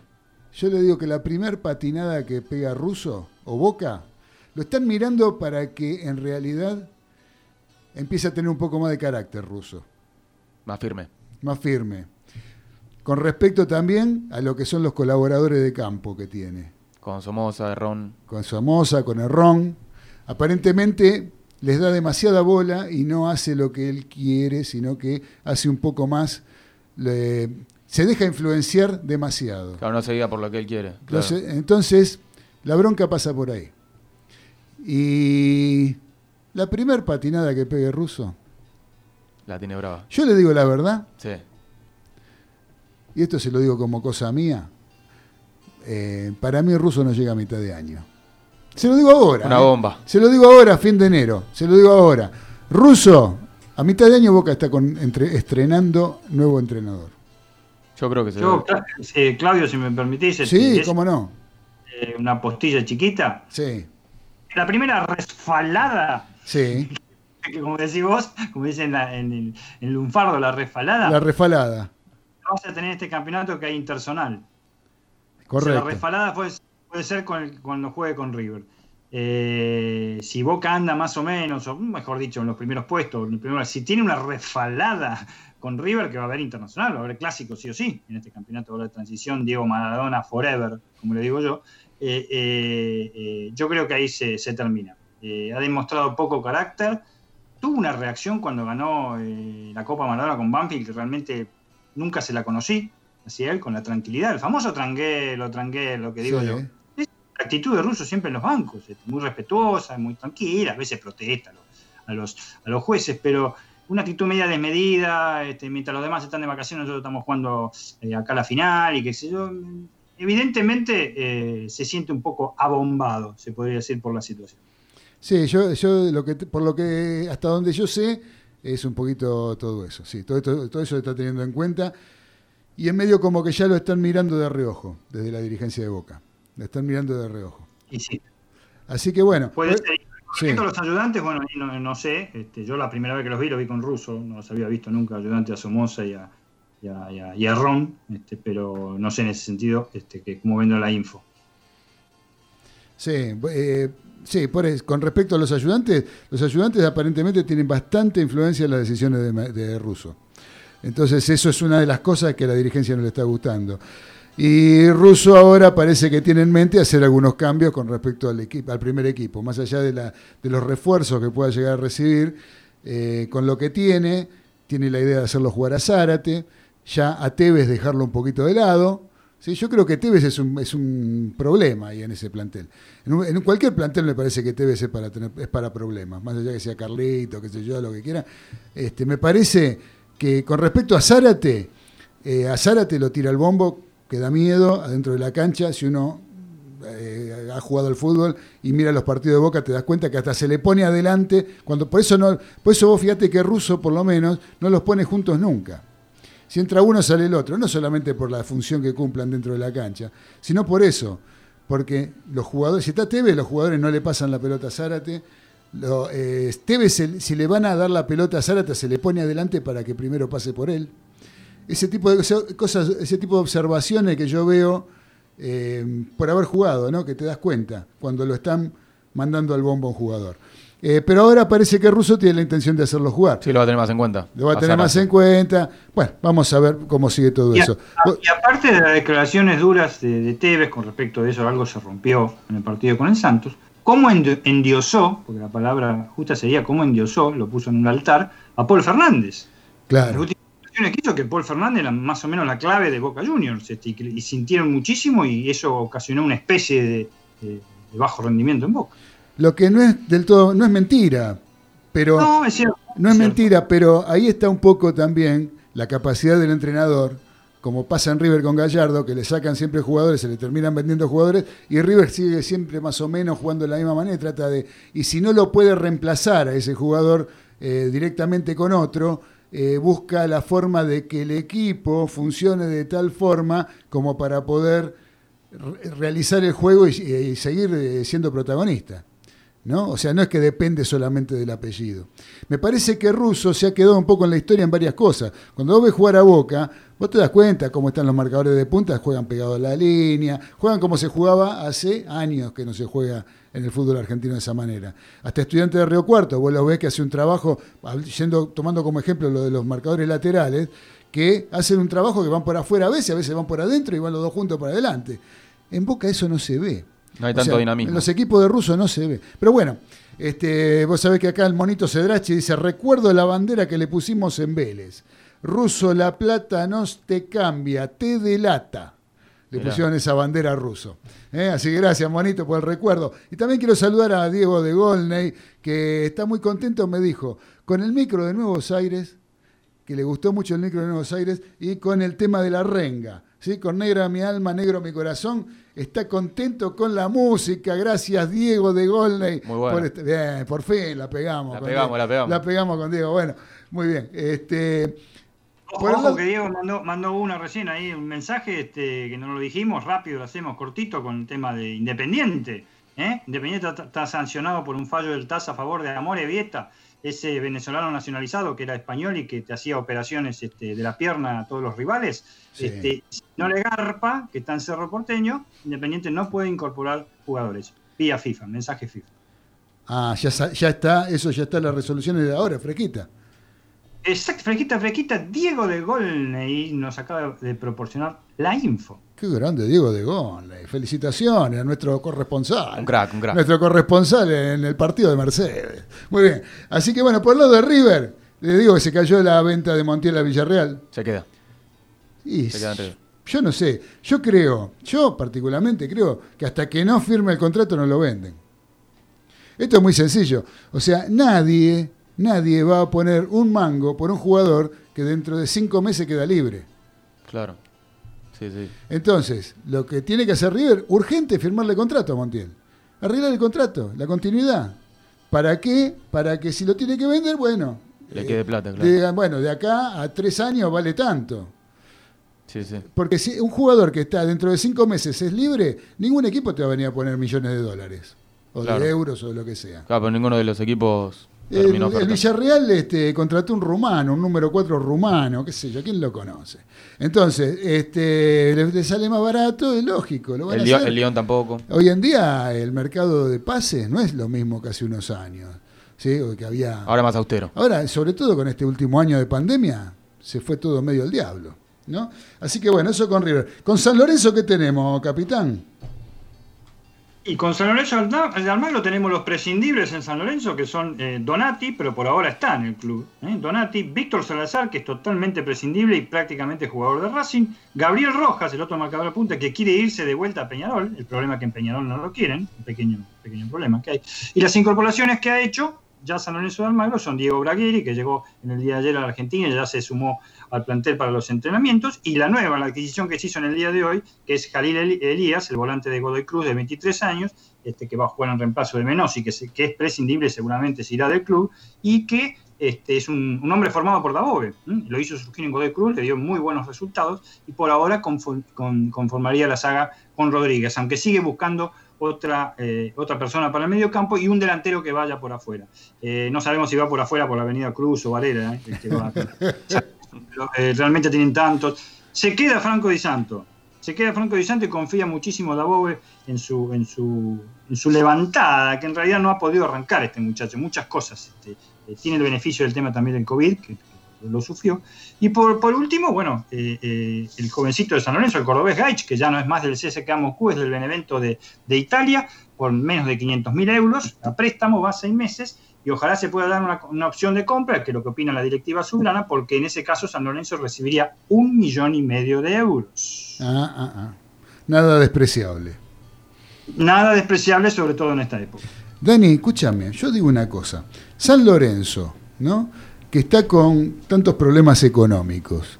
¿Cómo es que está embarcado en, en- comprar tantos jugadores? Porque nombraste una, una buena cantidad. ¿Qué son? Jugadores a préstamo, sin cargo.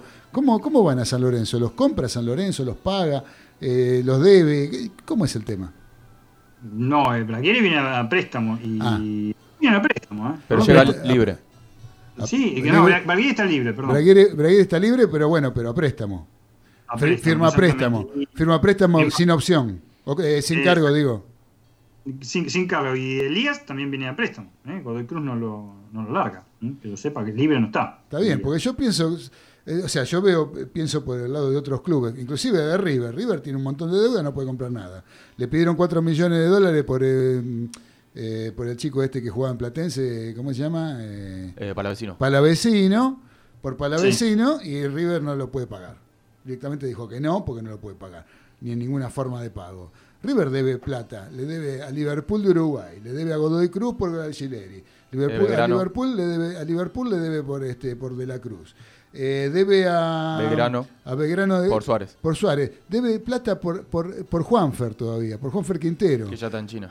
que ya está, ya se fue a China. O sea, eh, y no puede comprar nada con las deudas que tiene. ¿Quién le va a vender a River a él? No. Bueno, yo, yo creo, yo creo que en San Lorenzo no, no va a venir nadie más. Que se va a arreglar con los delanteros que tienen, a No, pesar que da uno por afuera, pero se va a arreglar con lo que tiene. Vuelven algunos jugadores de lesiones, como, como el correntino Herrera, que fue lesionado por los, por los, por los mellizos, y ponerle los puntos a los mellizos que se pongan las pilas. Eso es lo que quiere toda la gente azulgrana. Y recordemos que San Lorenzo siempre está en la mira de la FIFA por los incumplimientos, Claro. o mejor dicho, que debe a platas a jugadores, ya sea en fútbol como en básquet.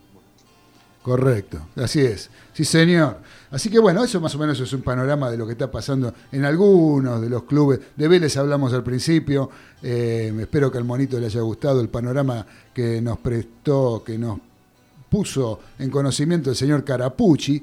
Así que bueno, eh, Dani, ya nos queda, ya estamos terminando el programa, pero me gustaría que nos des eh, la agenda del fin de semana. ¿Qué tenemos? No creo que haya mucho, ¿no? Para ver, más allá de las finales, que algo mencionamos, la final de Copa Libertadores, la final de, mm, del ascenso de la Primera Nacional y de las copas, eh, no copas, sino de los torneos de ascenso.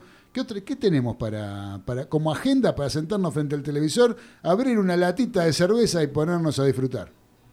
Sobre todo porque va a haber lluvia, me parece que va a estar lindo para ver este, eh, frente al televisor. Comenzamos eh, este sábado, mañana, 30 de enero del 2021, la final de la Copa Libertadores. Palmeiras, Santos de Brasil, a las 17 horas por ESPN. Continuamos con fútbol, domingo 31 de enero 2021, como lo habíamos anunciado.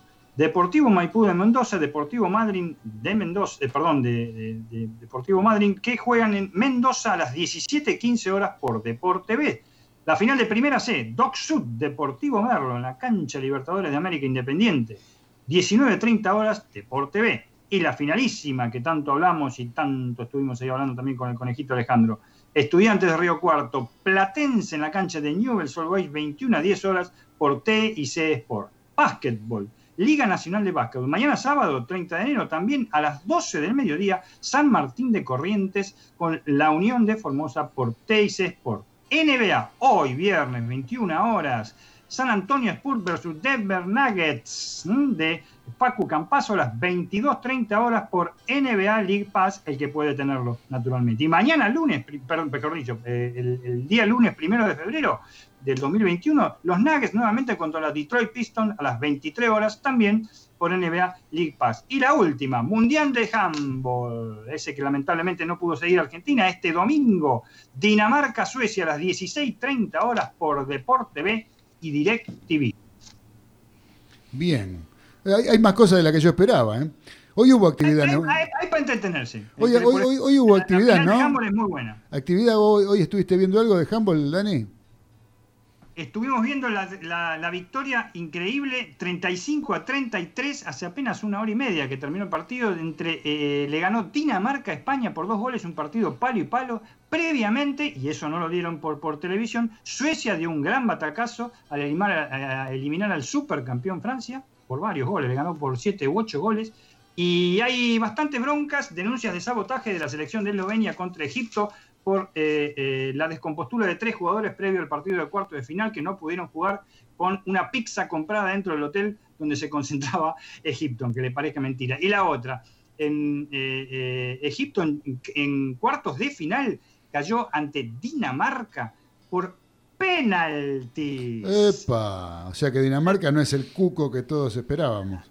Está ganando, pero le ganó por después de dos prórrogas, después de dos tiempos suplementarios, permanecieron empatados y ganó 39 a 38. A la pelotita. Un penalti. Y entonces la final la es el domingo.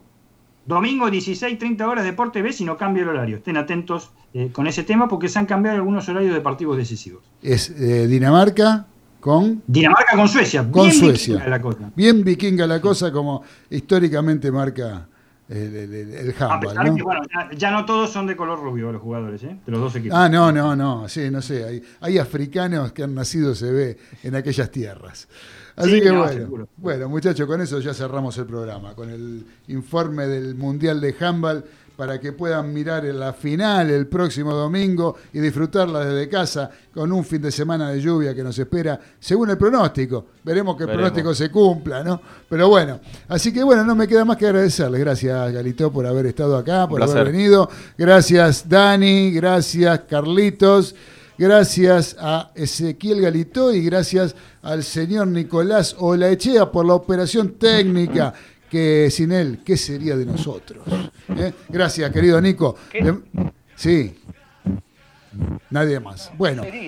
Gracias a todos, gracias a los mariscales que estuvieron conectados escuchando este programa, al Monito Cedrachi, a Adriana Almagro, a, Ma- a Mónica de Balvanera, a Diego de Golney, a, a Marcelo Cantoni, bueno, a Fernando de Santelmo, a todos. Adriana los- de Mar del Plata. a toda la gente de Mar del Plata que nos estuvo escuchando, le mandamos un fuerte abrazo y les decimos que pasen un buen fin de semana, cuídense con este asunto del COVID, que todavía esto sigue vigente y más que nunca. Y por otro lado, les decimos que nos encontramos en vivo el próximo lunes a las 21 horas con una nueva emisión de Los Delirios del Mariscal por Radio de Pueblo AM830. Abrazo de gol para todos, buen fin de semana, chao. Chau, chau.